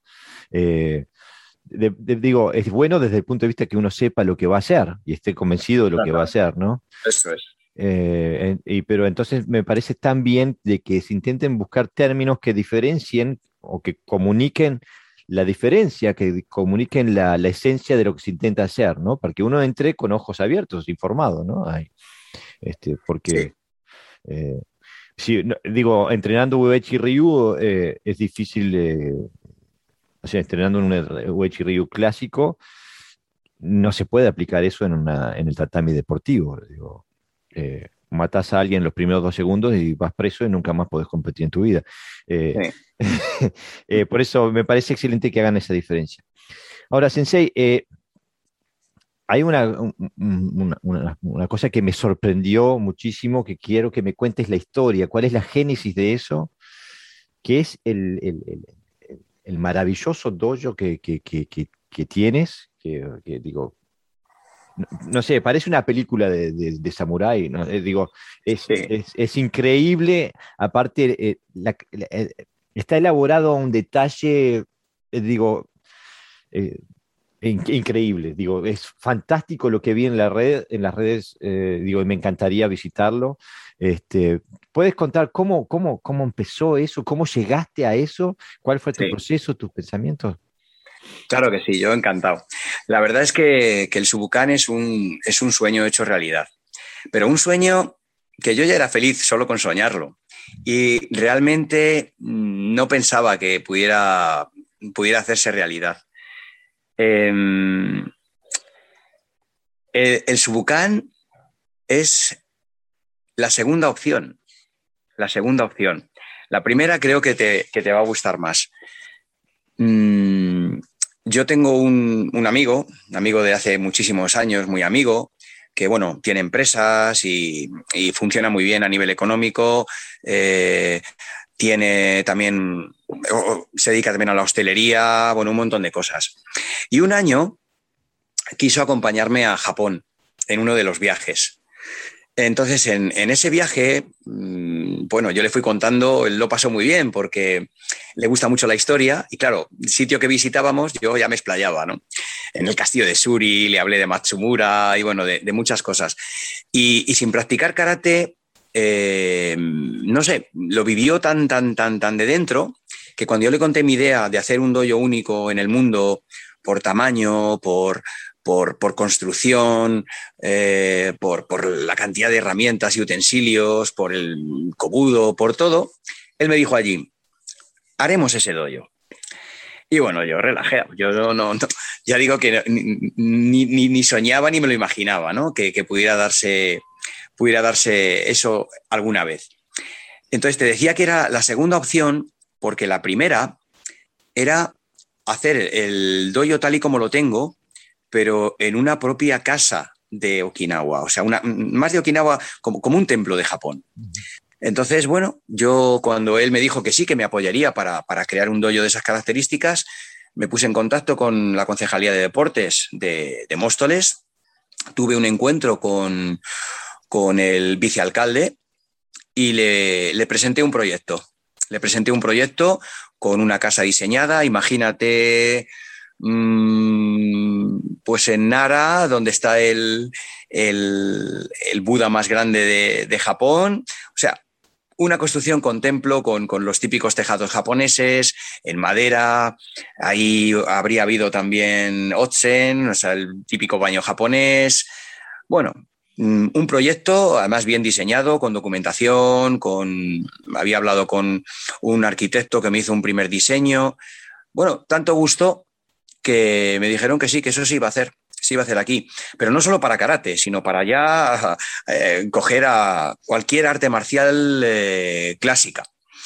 Eh, me cedían un terreno de unos mil metros cuadrados para hacer esa construcción durante ciertos años eh, bueno, eh, yo quería hacer una fiesta japonesa de cultura japonesa todos los años, en la que todo, mm, todos los vecinos de Móstoles podían acercarse, donde habría puestos de comida, eh, folclore japonés, danza bonodori, por supuesto karate. Bueno, ya digo, gustó muchísimo.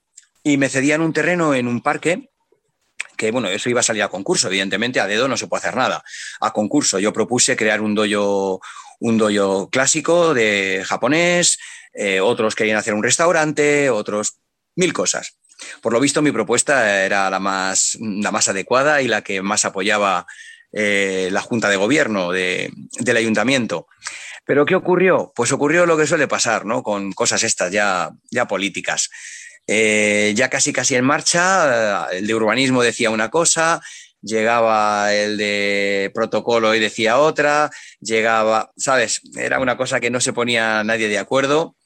Eh, había que empezar a soltar ya mm, a nivel económico dinero, pero sin una propuesta firme de que se iba a poder hacer. Entonces al final desechamos, desechamos eso y, mi amigo y mi socio de, del Subucán dijo, oye, ¿qué te parece si en mi nave, esa parte de arriba que tengo llena de trastos, hacemos el doyo? Y vuelve a salir la característica que te comentaba antes de la, facilidad que tengo yo con visionar las cosas.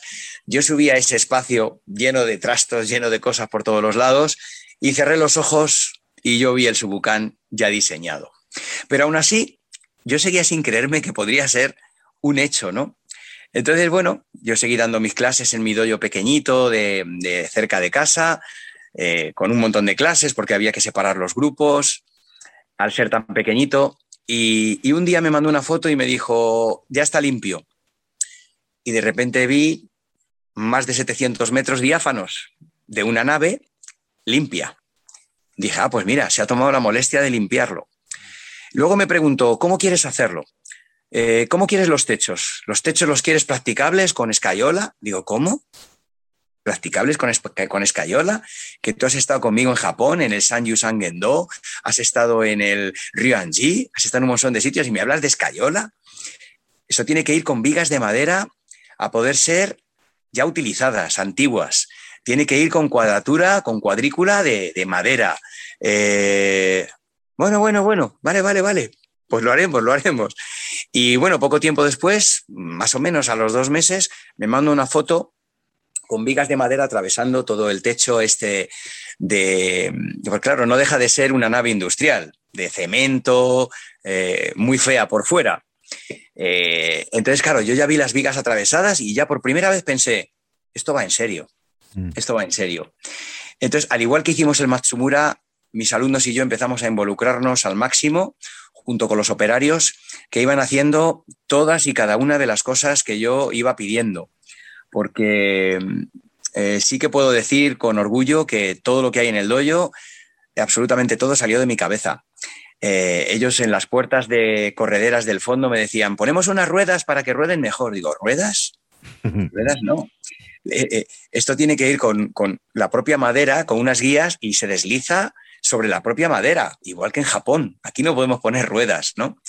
Entonces, bueno, lo de los maquiwaras igual. Lo de los maquiwaras son como antiguamente. Tienen un metro noventa de altura, están hundidos en el suelo no, 50 centímetros con unas cuñas y unas pletinas que lo sujetan abajo y la propia tarima de arriba sujeta la parte de arriba con una cuña arriba, hace todo el efecto de como debe ser un maquiwara, ¿no? Flexible. Eh, entonces, bueno, así surge poco a poco, con mucha ayuda de mis alumnos. De hecho, cuando ya teníamos mm, prácticamente el suelo puesto y, y el techo, eso fue en enero del 2014, mis alumnos me pidieron ir ya a entrenar. Y dije, no tenemos vestuarios. No importa, Sensei. No tenemos duchas. No pasa nada, nos duchamos en casa. Estaban casi más deseosos que yo. Así que un año antes de la inauguración, nosotros comenzamos a entrenar. Nos cambiábamos por las escaleras, donde podíamos, donde podíamos. Pero desde ese mismo instante empezamos a disfrutar lo que es el, el Subucán.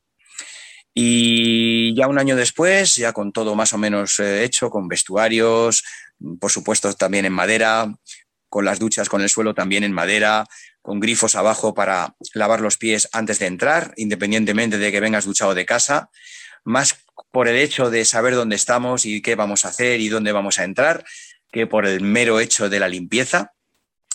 Y, comenzamos a entrenar ya con pleno, pleno derecho de, del Subucán.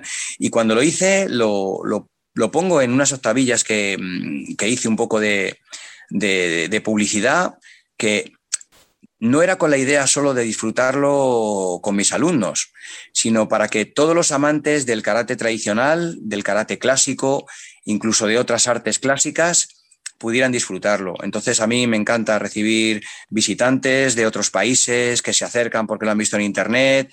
Cuando vienen les invito a entrenar y les tratamos como, como nos tratamos entre nosotros, ¿no?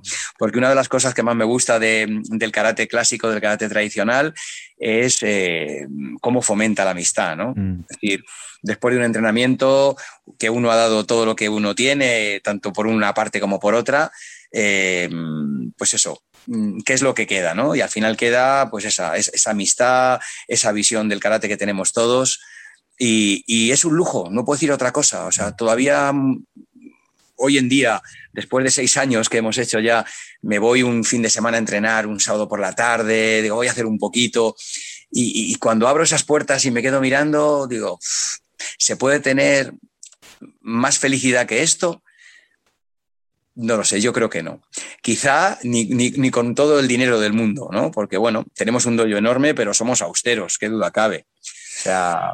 Pero creo que ni el, ni, el Budokan eh, en Tokio puede competir con ese dojo. O sea, es increíble. Eh, eh, digo, aparte, nuevamente, todo está hecho meticulosamente, desde, desde el jardín Zen hasta la maquiwara, el sistema de iluminación. Digo, eh, eh, está todo pensado, eh, minuciosamente pensado, sin entrar en más mínimo compromiso, ¿no? Ha sido, ha sido coherente a rajatabla en, tu visión de ese dojo, ¿no? Sí, la verdad es que sí. No sé si sabes que tengo, tengo diseñadas tres mesas, lo que es el, el suelo del dojo de madera. Hay tres mesas de 20 metros de larga cada una. Entonces, he creado un sistema que, mm, bueno, tengo que decir que cada mesa pesa mil kilos. La propia madera, con todas las tuberías de acero que hay por debajo, eh, para que funcione eh, telescópicamente, que podamos subirla y bajarla. Eh, bueno, pues es un sistema que en un principio iba a ser hidráulico, pero por, lo caro que resultaba y por lo complicado, porque estuvo el ingeniero y me dijo, una mesa tan larga no te va a subir recta, te va a subir de un lado más que otro y no, mm. no eso es, y, bueno, te vas a cargar el hidráulico. Entonces, ¿qué decidimos? Digo, pues no somos karatecas clásicos, no somos tradicionales. Bueno, Julio. Con, unas vigas, eh, tengo unas vigas de madera, eh, hay, unos tornillos de, de rosca que se enganchan a, una tubería de abajo, con un agujero pequeñito, pequeñito que ya, ya podrás ver, ya te enseñaré.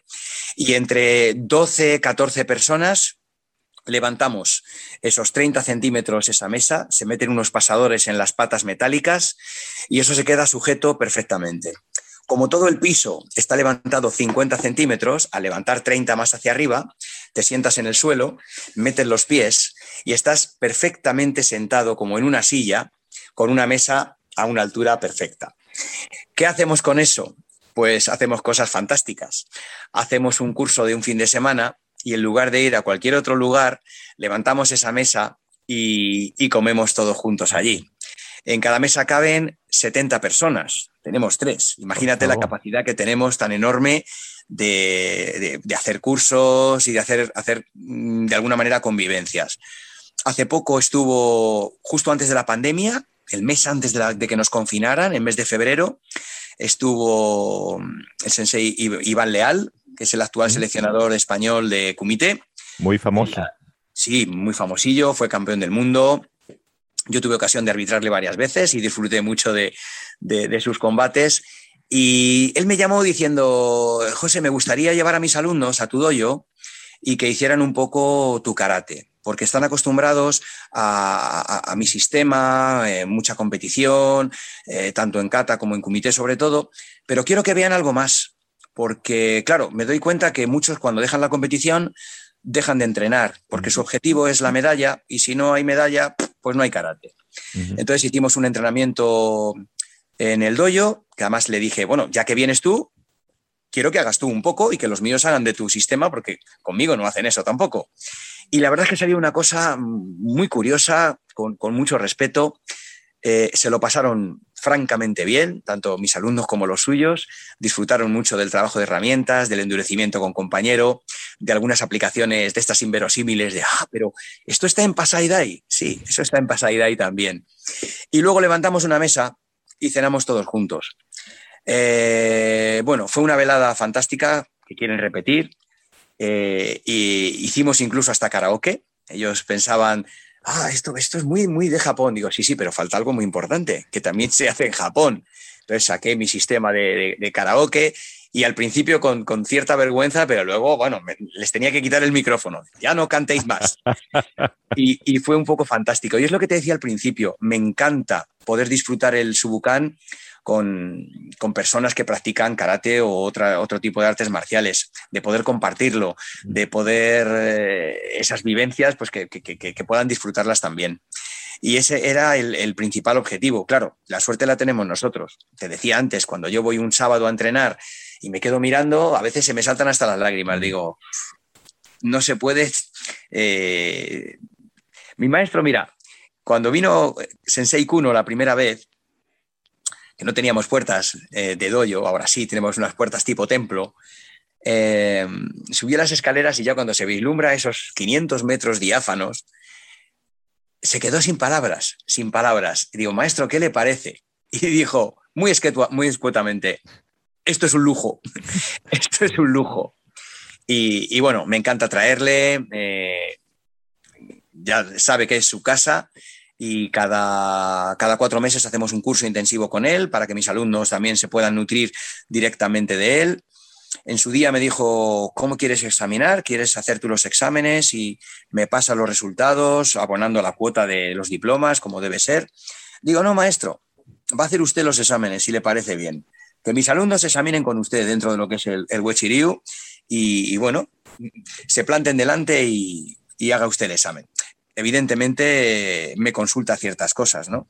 Porque al final el que conoce al alumno es el, es el profesor, ¿no? El que está día a día con él. Mm. tengo alumnos, por ejemplo, eh, ya mayores con, con, deficiencias técnicas, pero que físicamente no pueden dar más, pero dan un ejemplo día a día de constancia, de saber estar, de espíritu de lucha. Mm. Eh, tengo un chico que, trabaja de noche, sale a las 7 de la mañana, mi clase es a las 10 y media y no se acuesta para no saltarse la clase. Entonces, todo eso yo lo tengo muy en cuenta. Y maestro, claro, no va a llegar a más. No, no, no, está bien, ha mejorado mucho. Mm. Y aunque comparado con otra persona, eh, quizás digan no merece el cinturón negro, el karate clásico y el karate tradicional es así mm. ante él merece ser cinturón negro, claro que sí, porque no hay que compararlo con nadie, hay que compararse con uno mismo. Yo he mejorado, eh, me he sacrificado y merezco mi cinturón negro. Esto no es una competición, mm. no tengo que ser mejor que tú, tengo que ser mejor que yo. Sensei, tú tienes una mente eh, muy abierta también, en el sentido de que me encanta cuando dices que quieres compartir el, eh, el Shubukan con otros, con otros karatecas, con otros artistas marciales de, artes marciales clásicas. También lo expresas en tu visión de lo que, bueno, de lo que son los, los, exámenes, los cinturones en el karate, que es un tema que, es muy explosivo. Sí, lo es. Este, eh, pero nuevamente veo una, una, beta clásica en tu manera de pensar, porque eh, realmente la evaluación es una relación personal entre sensei y alumno, ¿no? Y, lo que sensei evalúa eh, es, lo que, es lo que rige y, nosotros no somos, no somos eh, moldes, ¿no? Cada persona es una historia, tanto psicológica como física. Y, se desarrolla distintamente, ¿no? Eh, sensei, para hacerme una idea, ¿no? Porque cuando uno ve las fotos parece que eh, eh, ¿Cuántos alumnos tienes en el dojo en este momento? Vamos a ver, a ver, tampoco, tampoco tengo tantos alumnos. La verdad que, como te comentaba al principio, el karate estuvo muy de moda en una época. Mm. Pero como todas las modas, la moda pasa y, ya está. El karate, como tú bien sabes, como otras artes marciales, es algo sacrificado. Em, cada uno tiene sus familias, tienen sus trabajos y, bueno, eso es un hándicap importante. Pero, a ver, no me puedo, no me puedo quejar. Ahora mismo, mm, entre adultos, habrá unos 80 adultos más o menos. Wow entre practicantes de Sitoriu, de Wechiryu, de Kobudo y de, de karate infantil. Eh, fíjate que también es otro hándicap, que tienen que desplazarse en coche, mm. porque está cerca de lo que es la ciudad de Móstoles, pero es un polígono industrial. Seguro. Y entonces eh, es verdad que pasa una camioneta, pero pasa cada, cada, media, cada hora y es complicado. Entonces tienen que ir en coche a los, a los críos tienen que llevarles los padres en, coche, aunque hacen a veces, venga, esta semana voy yo y recogemos a varios y yo les acerco y, viceversa, ¿no? Y de niños tendremos ahora mismo en el doyo pues unos 60, 60 y tantos críos más o menos, en, en categorías desde 5 años más o menos hasta 14 que ya con cierto grado les empiezo a pasar a la clase de los, de los adultos. Mm. Lo que pasa que, bueno, pues hacemos también, ahora con la pandemia no se ha podido, pero también hacemos seminarios, hacemos cursos, eh, incluso hemos hecho anuncios, no sé si has visto que agencias de publicidad nos contactan y hemos hecho, pues, por cómo es el doyo, ¿no? Por, la imagen que tiene, mm.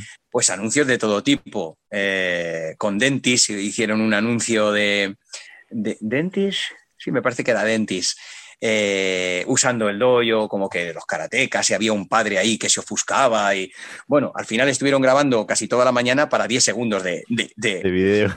De video, sí. La verdad es que debe ser bastante caro esto de, la televisión. Y, y, bueno, pues eh, eso un poco te comentaba. La verdad es que eh, en distintas clases no van, evidentemente, no va todo el grupo, aunque caben, la verdad. Mm caben 100 personas perfectamente sin ningún tipo de estorbo para poder entrenar. Esa era un poco la idea.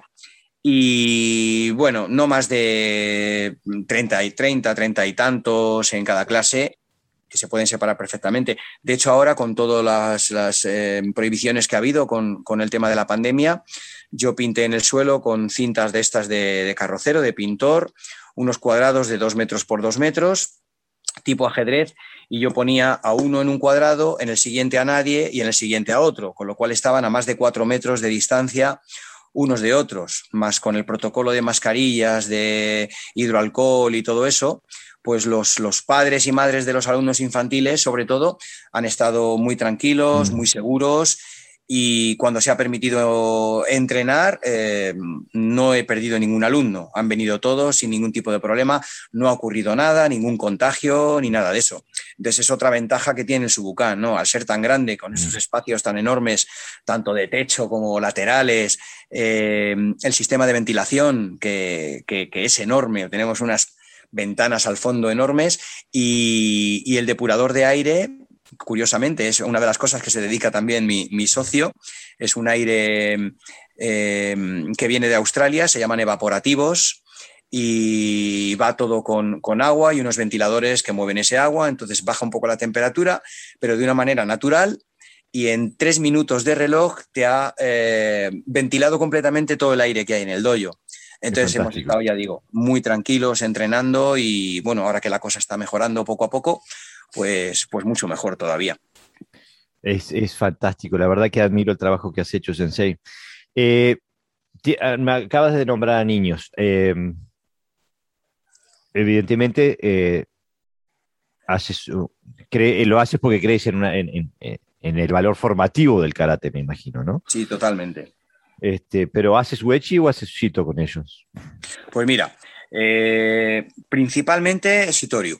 Creo que es un estilo que se adecua perfectamente para, ir formando a, los, a los críos, como bien dices aunque no les tengo en un nivel alto de exigencia técnica, sobre todo con a edades tempranas. Eh, prefiero poco a poco, de una manera natural, inculcarles más el tema de etiqueta, etiqueta de doyo, eh, mucho respeto, eh, cómo entrar, cómo salir, la colocación. Mira, hace, hace unos meses, casi un año, vino el padre de un alumno eh, quería hablar conmigo, bueno, yo salí del dojo, sí, cuéntame. Y me dijo, ¿qué le has hecho al niño? Claro, yo me quedé pensando unos segundos porque digo, claro, a los críos les trato muy bien, no, les pego ni les chequeo ni nada. Digo, ¿qué, qué, pasa? ¿Qué ha pasado? Y me dijo, casi entre sonrisas, que coloca la ropa.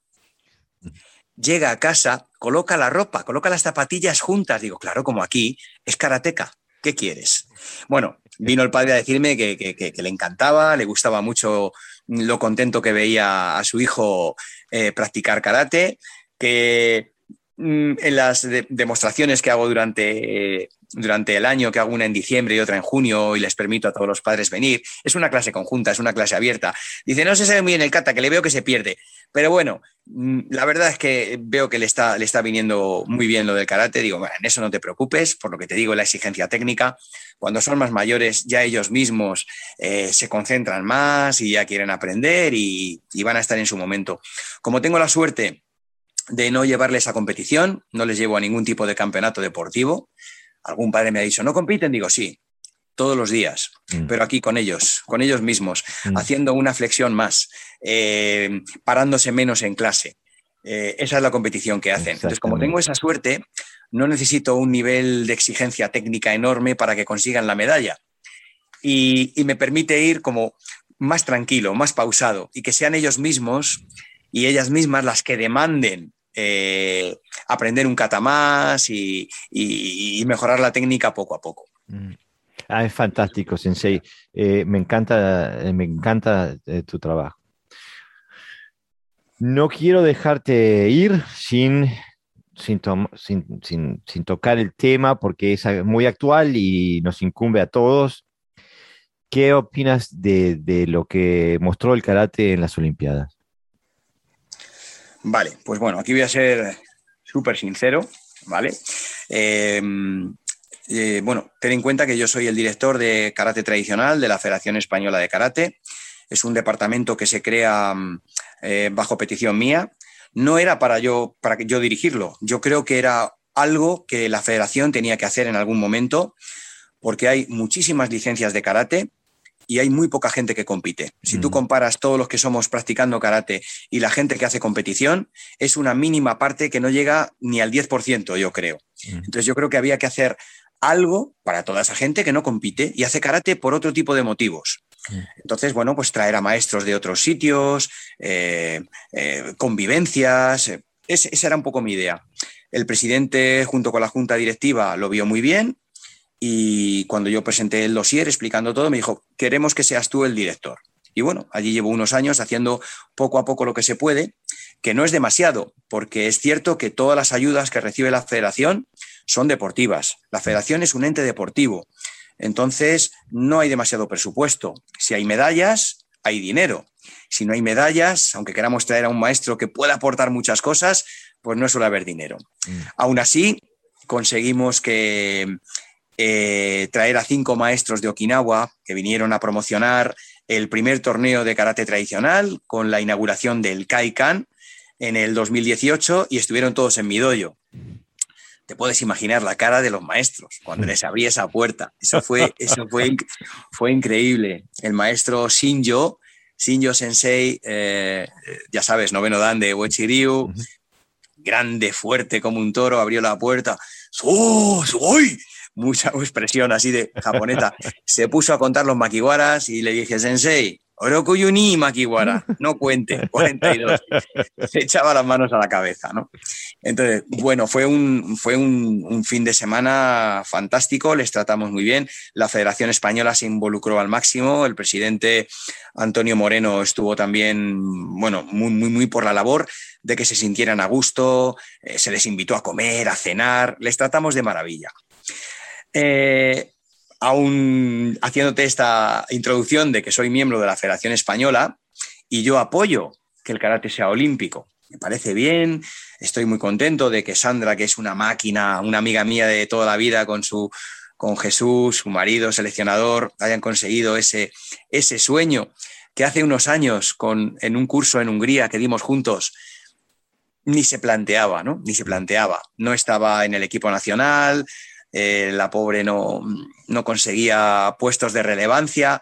Yo le dije, Sandra, mm, yo creo que eres la mejor ahora mismo. Eres la mejor. Tú sigue, diviértete, entrena ya, pero es que no me llevan, decía la pobre, ¿no? Bueno, al final mm, una serie de factores le hizo que tuviera la oportunidad de ganar el Campeonato de España, el Campeonato de Europa, el Campeonato del Mundo, hasta hoy. Pero ¿qué puedo decirte? Puedo decirte que aún apoyando el karate deportivo, el karate de competición, eh, no es lo mismo que el karate clásico, no tiene nada que ver. El karate deportivo es verdad que requiere mucho sacrificio, mucho entrenamiento, pero es muy físico. Es muy físico y hasta en cierto punto teatral. Eh, eh, las caras, las caras que ponen durante la ejecución del kata, el nombre excesivamente fuerte, eh, la respiración, aunque ya depende, en el Campeonato de Europa se puede respirar más fuerte, en el Campeonato del Mundo no, eh, el ritmo, ritmo pausado en, muchísimos casos de, me duermo, me duermo haciendo, haciendo kata, ¿no? Y, y lo más importante, que es lo que no se ve, el entender realmente el kata, ¿no? Los movimientos, eh, demasiado adorno a mi modo de ver y sobre todo lo que te digo, muy físico, muy físico, muy duro, muy duro, muy duro, en muchos casos con, cierto agarrotamiento, que eso va totalmente en, contradicción de lo que es el karate más, más tradicional, que debe ser natural. Por eso los maestros hoy en día, eh, algunos de Okinawa, por ejemplo el maestro Nakajodo, 88 años, se mueve que no te lo puedes ni imaginar. ¿Por qué se, puede, se mueve así? Porque hace el karate natural, el que ha hecho durante toda su vida. Cuando dispara, dispara no utilizando solamente la musculatura, sino la propia técnica del karate. Mm. Eh, es fascinante verle, ¿eh? yo que he tenido ocasión de verle eh, cerca, digo, es increíble cómo puede moverse así. ¿no? Entonces yo soy de las personas que, apoyo el karate deportivo, ya no, no lo entiendo, o sea, antiguamente sí, pues, como te comentaba, en los años 80, cuando yo competía, en los 90, yo creo que todos hacíamos más o menos lo mismo. Lo que hacías en clase, lo hacías en, la competición, mm. sin adorno, sin colocación, sin karategis, Armani, sin colocaciones especiales. Me pongo la parte de atrás del karategi así que vuele un poco porque queda estéticamente mejor según ellos. No sé, a mí yo todo eso, de verdad, no, no, puedo opinar porque es que lo desconozco, desconozco. Mm. Sí es cierto que es un poco lo que veo. y, y lo malo de esto es que es la tendencia, claro. El que quiere competir quiere hacerlo como el que gana. Mm, Entonces, suele imitar. Y imitar tiene una cosa negativa, y es que por muy bueno que seas, nunca vas a ser como el original. Mm. Entonces, al final lo que conseguimos es que, cada vez se vaya como desvirtuando, desvirtuando un poco. Yo observando ahora como juez del Tribunal de Grados los exámenes de cinturón negro, estoy viendo que se hace un karate muy robotizado, muy rígido, con ausencia total del uso de la cadera, con sonidos de, respiración muy forzada. Y digo sonidos porque no es la respiración en sí, sino sonidos realmente, con la garganta. Mm. Y creo que eso es bastante negativo en, el sentido de conservar el karate eh, lo más fielmente posible con el paso del tiempo. Eh, ese es un poco el resumen. Karate deportivo, creo que durante una etapa podría estar bien, porque bueno, fomenta el entrenamiento, medirte con otros compañeros, intentar superarte, pero durante una etapa. Luego el karate en general es otra cosa. Eh, por ejemplo, Sandra, bueno, ahora viene el Mundial de noviembre, va a seguir compitiendo, probablemente quiera conseguir esa medalla de oro y volver a ganar a su gran rival japonesa pero ella, junto con su, con su marido, con Jesús, que es también íntimo amigo mío, están deseando, bueno, dejar la competición y volver al karate. Mm. Eh, me dice Jesús, tengo unas ganas de venirme contigo a levantar esas piedras que tienes ahí tremendas, ¿no? Y, y bueno, pasada esa etapa, claro que sí. Yo estoy convencido de que estos grandes karatecas de competición Mm, guiados en el karate clásico serían unos fantásticos ah, practicantes. Totalmente, totalmente. Pero bueno, hay unas diferencias, ya digo, enormes en cuanto a, en cuanto a todo lo que te cuento. Recuerdo en Moscú, hace unos años, em, hablando en una comida, fue uno de mis últimos campeonatos, me llevaron ya mayor, me contactó la, la federación, mi maestro era seleccionador, mi maestro Alonso. ¿Qué años tienes, José? Tengo 42. Ah, ¿tienes más de 40? Sí, bueno, es que hay un campeonato capitales del mundo en Moscú y vas a ir. Y bueno, después de 12 años, la verdad es que me lo pasé muy bien con, todo el equipo. Eh, gané, gané el campeonato. Eh, con un, chico ruso que hacía muy bien, la verdad, era de Sitorio y trabajaba fantásticamente bien. Nos hemos hecho muy amigos porque nos enfrentamos dos veces más, le volví a ganar las otras dos veces. somos, muy amigos, la verdad. y en esa comida de, de, Moscú hablábamos sobre también el karate deportivo. Me decían, José, es que cada vez es diferente, eh, muy fluido, vas muy rápido, eh, te paras poco. Digo, bueno, me paro poco porque si estoy peleando con muchos adversarios, como me pare mucho, me van a pegar. Y mm. entonces, bueno, habrá que fluir un poco más. El kata tiene un, ritmo más o menos marcado. Mm. Donde es rápido puedes hacer más rápido, donde es lento puedes hacer más lento pero donde es rápido creo que no debes hacer lento, ¿no? Para no cambiar un poco la esencia de lo que nos ha llegado. Pues en esa conversación yo dije, Damián, ¿y cuando haces esto de aquí en este kata, cuando haces ni paipo, cuando haces este kata, ¿qué haces exactamente? Dice, yo, me dijo, yo qué sé. A mí me han dicho que haga esto y yo lo hago fuerte y rápido como, como lo, lo máximo que puedo, digo, es verdad. Digo, pero mira, coge por aquí, coge por allá, ah, mira, qué interesante, aquí hay una suelta. Claro, entonces yo soy del pensamiento que si, claro, no hay un solo bunkai, no te puedes concentrar en una sola aplicación, hay muchísimas. Y si todas son, son eficazmente aplicables, todas son válidas. Pero si en la mente tienes, cuando haces un gesto técnico, mm, realmente visualizas la técnica que estás aplicando, desde fuera se percibe, se percibe. Mi maestro a veces me corrige así, me dice, visualiza la acción. Entonces hago la técnica y me dice, ahora mismo has cogido la pierna perfectamente, has hecho la esquiva, mm, como que se percibe, ¿no? Cuando tienes cierta experiencia en mirar catas, eso se ve. Y ahora hay, creo, en, deportivo una ausencia enorme en ese tipo de cosas, ¿no? Todo muy fuerte, todo muy rápido, pero eh, mira, para que se entienda rápidamente, eh, si ese kata de competición va, por ejemplo, hace su parimpe de Goyuriu eh, y te vas a Okinawa, a, a cualquier dojo de Goju-Ryu, y empiezas a hacer eso, los maestros no te dejan moverte. O sea, te lo van quitando todo, te dicen que mal. De hecho, de hecho, y vuelvo a poner una experiencia mía porque es la, que tengo cercana, en el 2018 tuve la suerte de poder entrenar no solamente en muchos dojos de Wechiriu, sino en doyos de Goju, que me encanta. Eh, como te comentado al principio, hay que acercarse al Naja de Goju para hacer eh, medianamente bien el Naja en Sitoriu. Y en el dojo del maestro Minei, décimo dan de, de Goju de Okinawa, linaje directo del maestro Miyagi, porque viene del maestro Miyazato, eh, me revisaron todos los katas, desde Gekisai hasta Suparimpe. Gekisai, Daichi, Daini, Saifa, Seien, Shinshisochin, todos los katas. Y me dice, bueno, era un senpai, un senpai octavo dan. y me dijo, eh, José-san, Suparimpe. Digo, bueno, hace mucho que no lo hago, voy a intentar hacerlo lo mejor posible. Hice Suparimpe y al final del bloque último, yo ya emocionado, pasando por mi cabeza dónde estás, tienes un maestro para ti solo. Bueno, pues las últimas partes las hice un poco más fuerte de lo normal, incluso el final, en lugar de suave, ¡ah! un poco fuerte.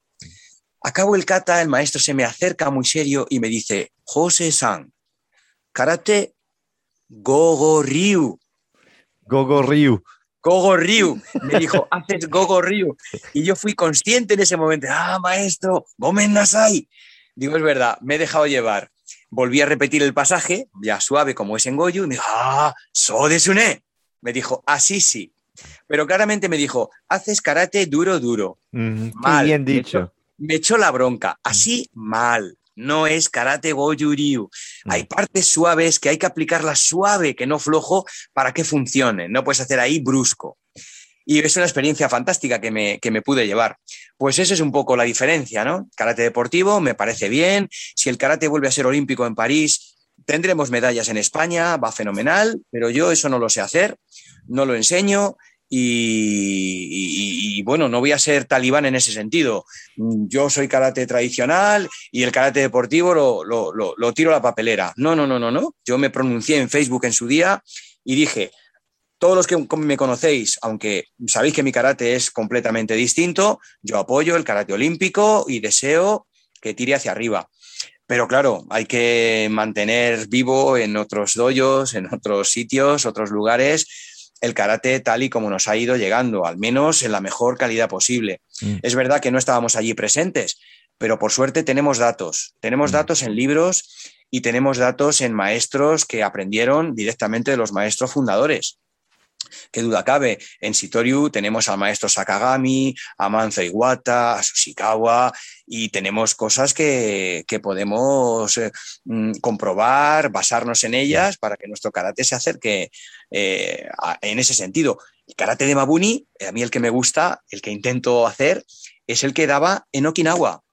No en Osaka, ya en el, en el Yosukan de Okinawa, esa de Osaka, perdón, sino el, que hacía en Okinawa, en su, en su, en su jardín, con, como dice su hijo, ¿no? Con una colección enorme de utensilios que parece un, parque de atracciones para la práctica de karate. Ese es el que me gusta.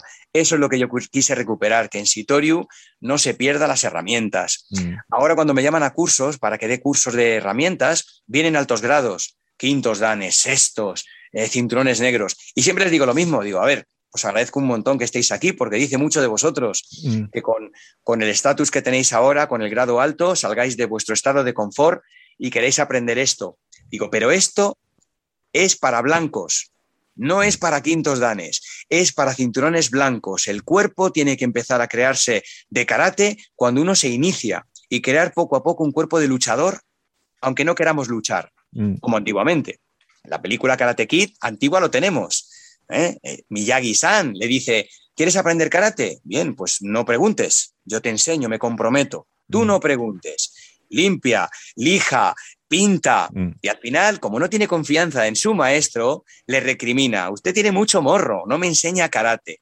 Y lo que ha hecho en esa etapa, eh, por eso me gusta tanto esa película, ¿no? porque tiene una comparación grande ¿no? Con, con, con, un maestro de lo que todos pensamos que debe ser. ¿no? Y, entonces le dice que lo que ha hecho es muscular un poco su cuerpo. Mm. Tienes un cuerpo de piltrafilla, eres un delgaducho, no puedes hacer karate. Las técnicas, las técnicas por sí mismas no son eficaces, no sirven. Tienes que tener un mínimo de capacidad. Y por eso le enseña a muscular esa parte del cuerpo que va a necesitar tanto en defensa como en ataque. Mm. Entonces, bueno, esa es un poco mi visión de, lo que es el karate clásico, de lo que es el karate deportivo, al que apoyo, pero no puedo decir mucho más. Sensei, la verdad que ha sido muy esclarecedor y creo que lo que te escucho decir también es que el karate deportivo tiene un elemento de exhibición que se hace para que se perciba lo que se está haciendo y en cambio tu karate es, Eso es. es de función. ¿no? Es, eh, tú lo que estás interesado es en formar un cuerpo, una mente y una técnica guiada por la función, ¿no? Y, Exactamente. Este, y la verdad que, bueno, eh, desde mi punto de vista personal, pienso que eh, cualquiera que tenga un sensei de tu calibre y con, con tus conocimientos y con tu disposición y con tu filosofía, tu visión, digo, sabe que está en el buen camino. Puede estar tranquilo, eh, con confianza de que está en el camino del karate clásico, como tú lo dices, y aprendiendo el karate original, ¿no?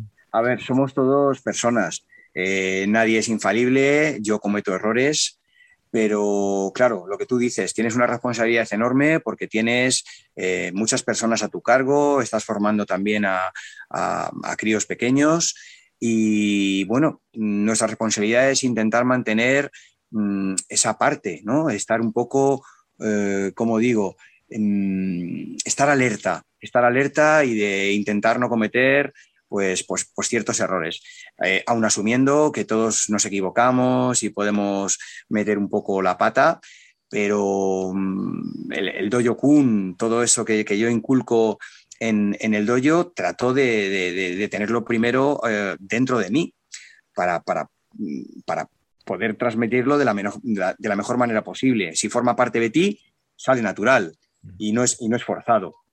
Entonces, bueno, eh, siempre con el ejemplo, mm, desde el punto de vista que viene eh, un maestro a dar un curso y el primero que se pone en la fila soy yo, porque el primero que quiere aprender soy yo.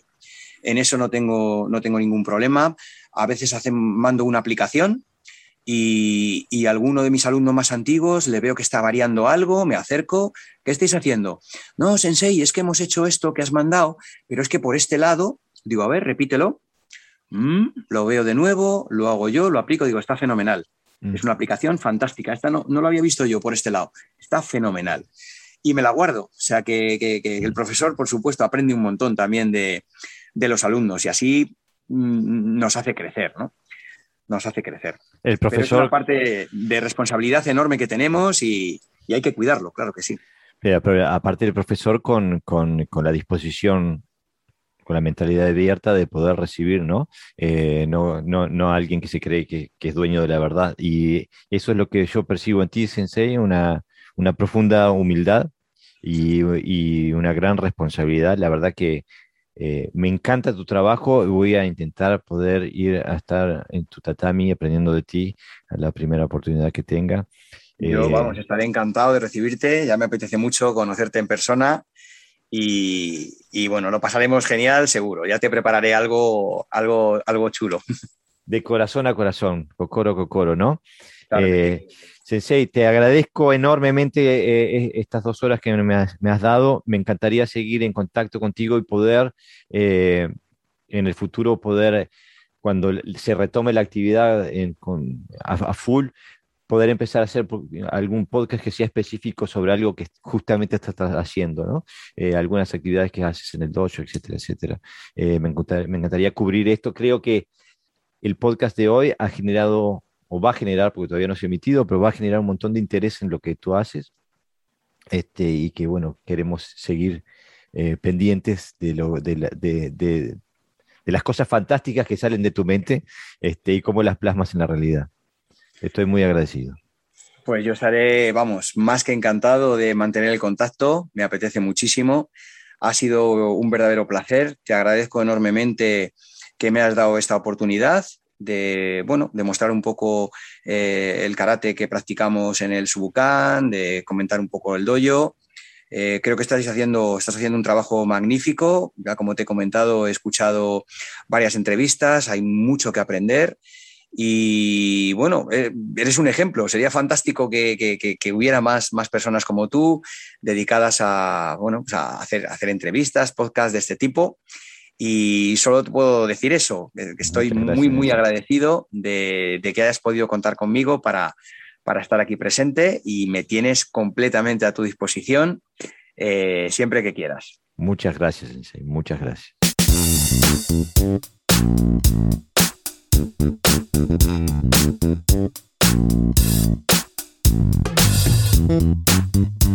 Bueno amigos, eso ha sido todo por hoy.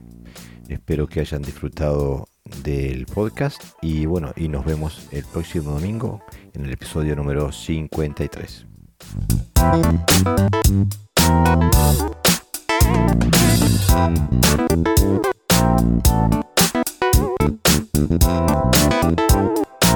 Thank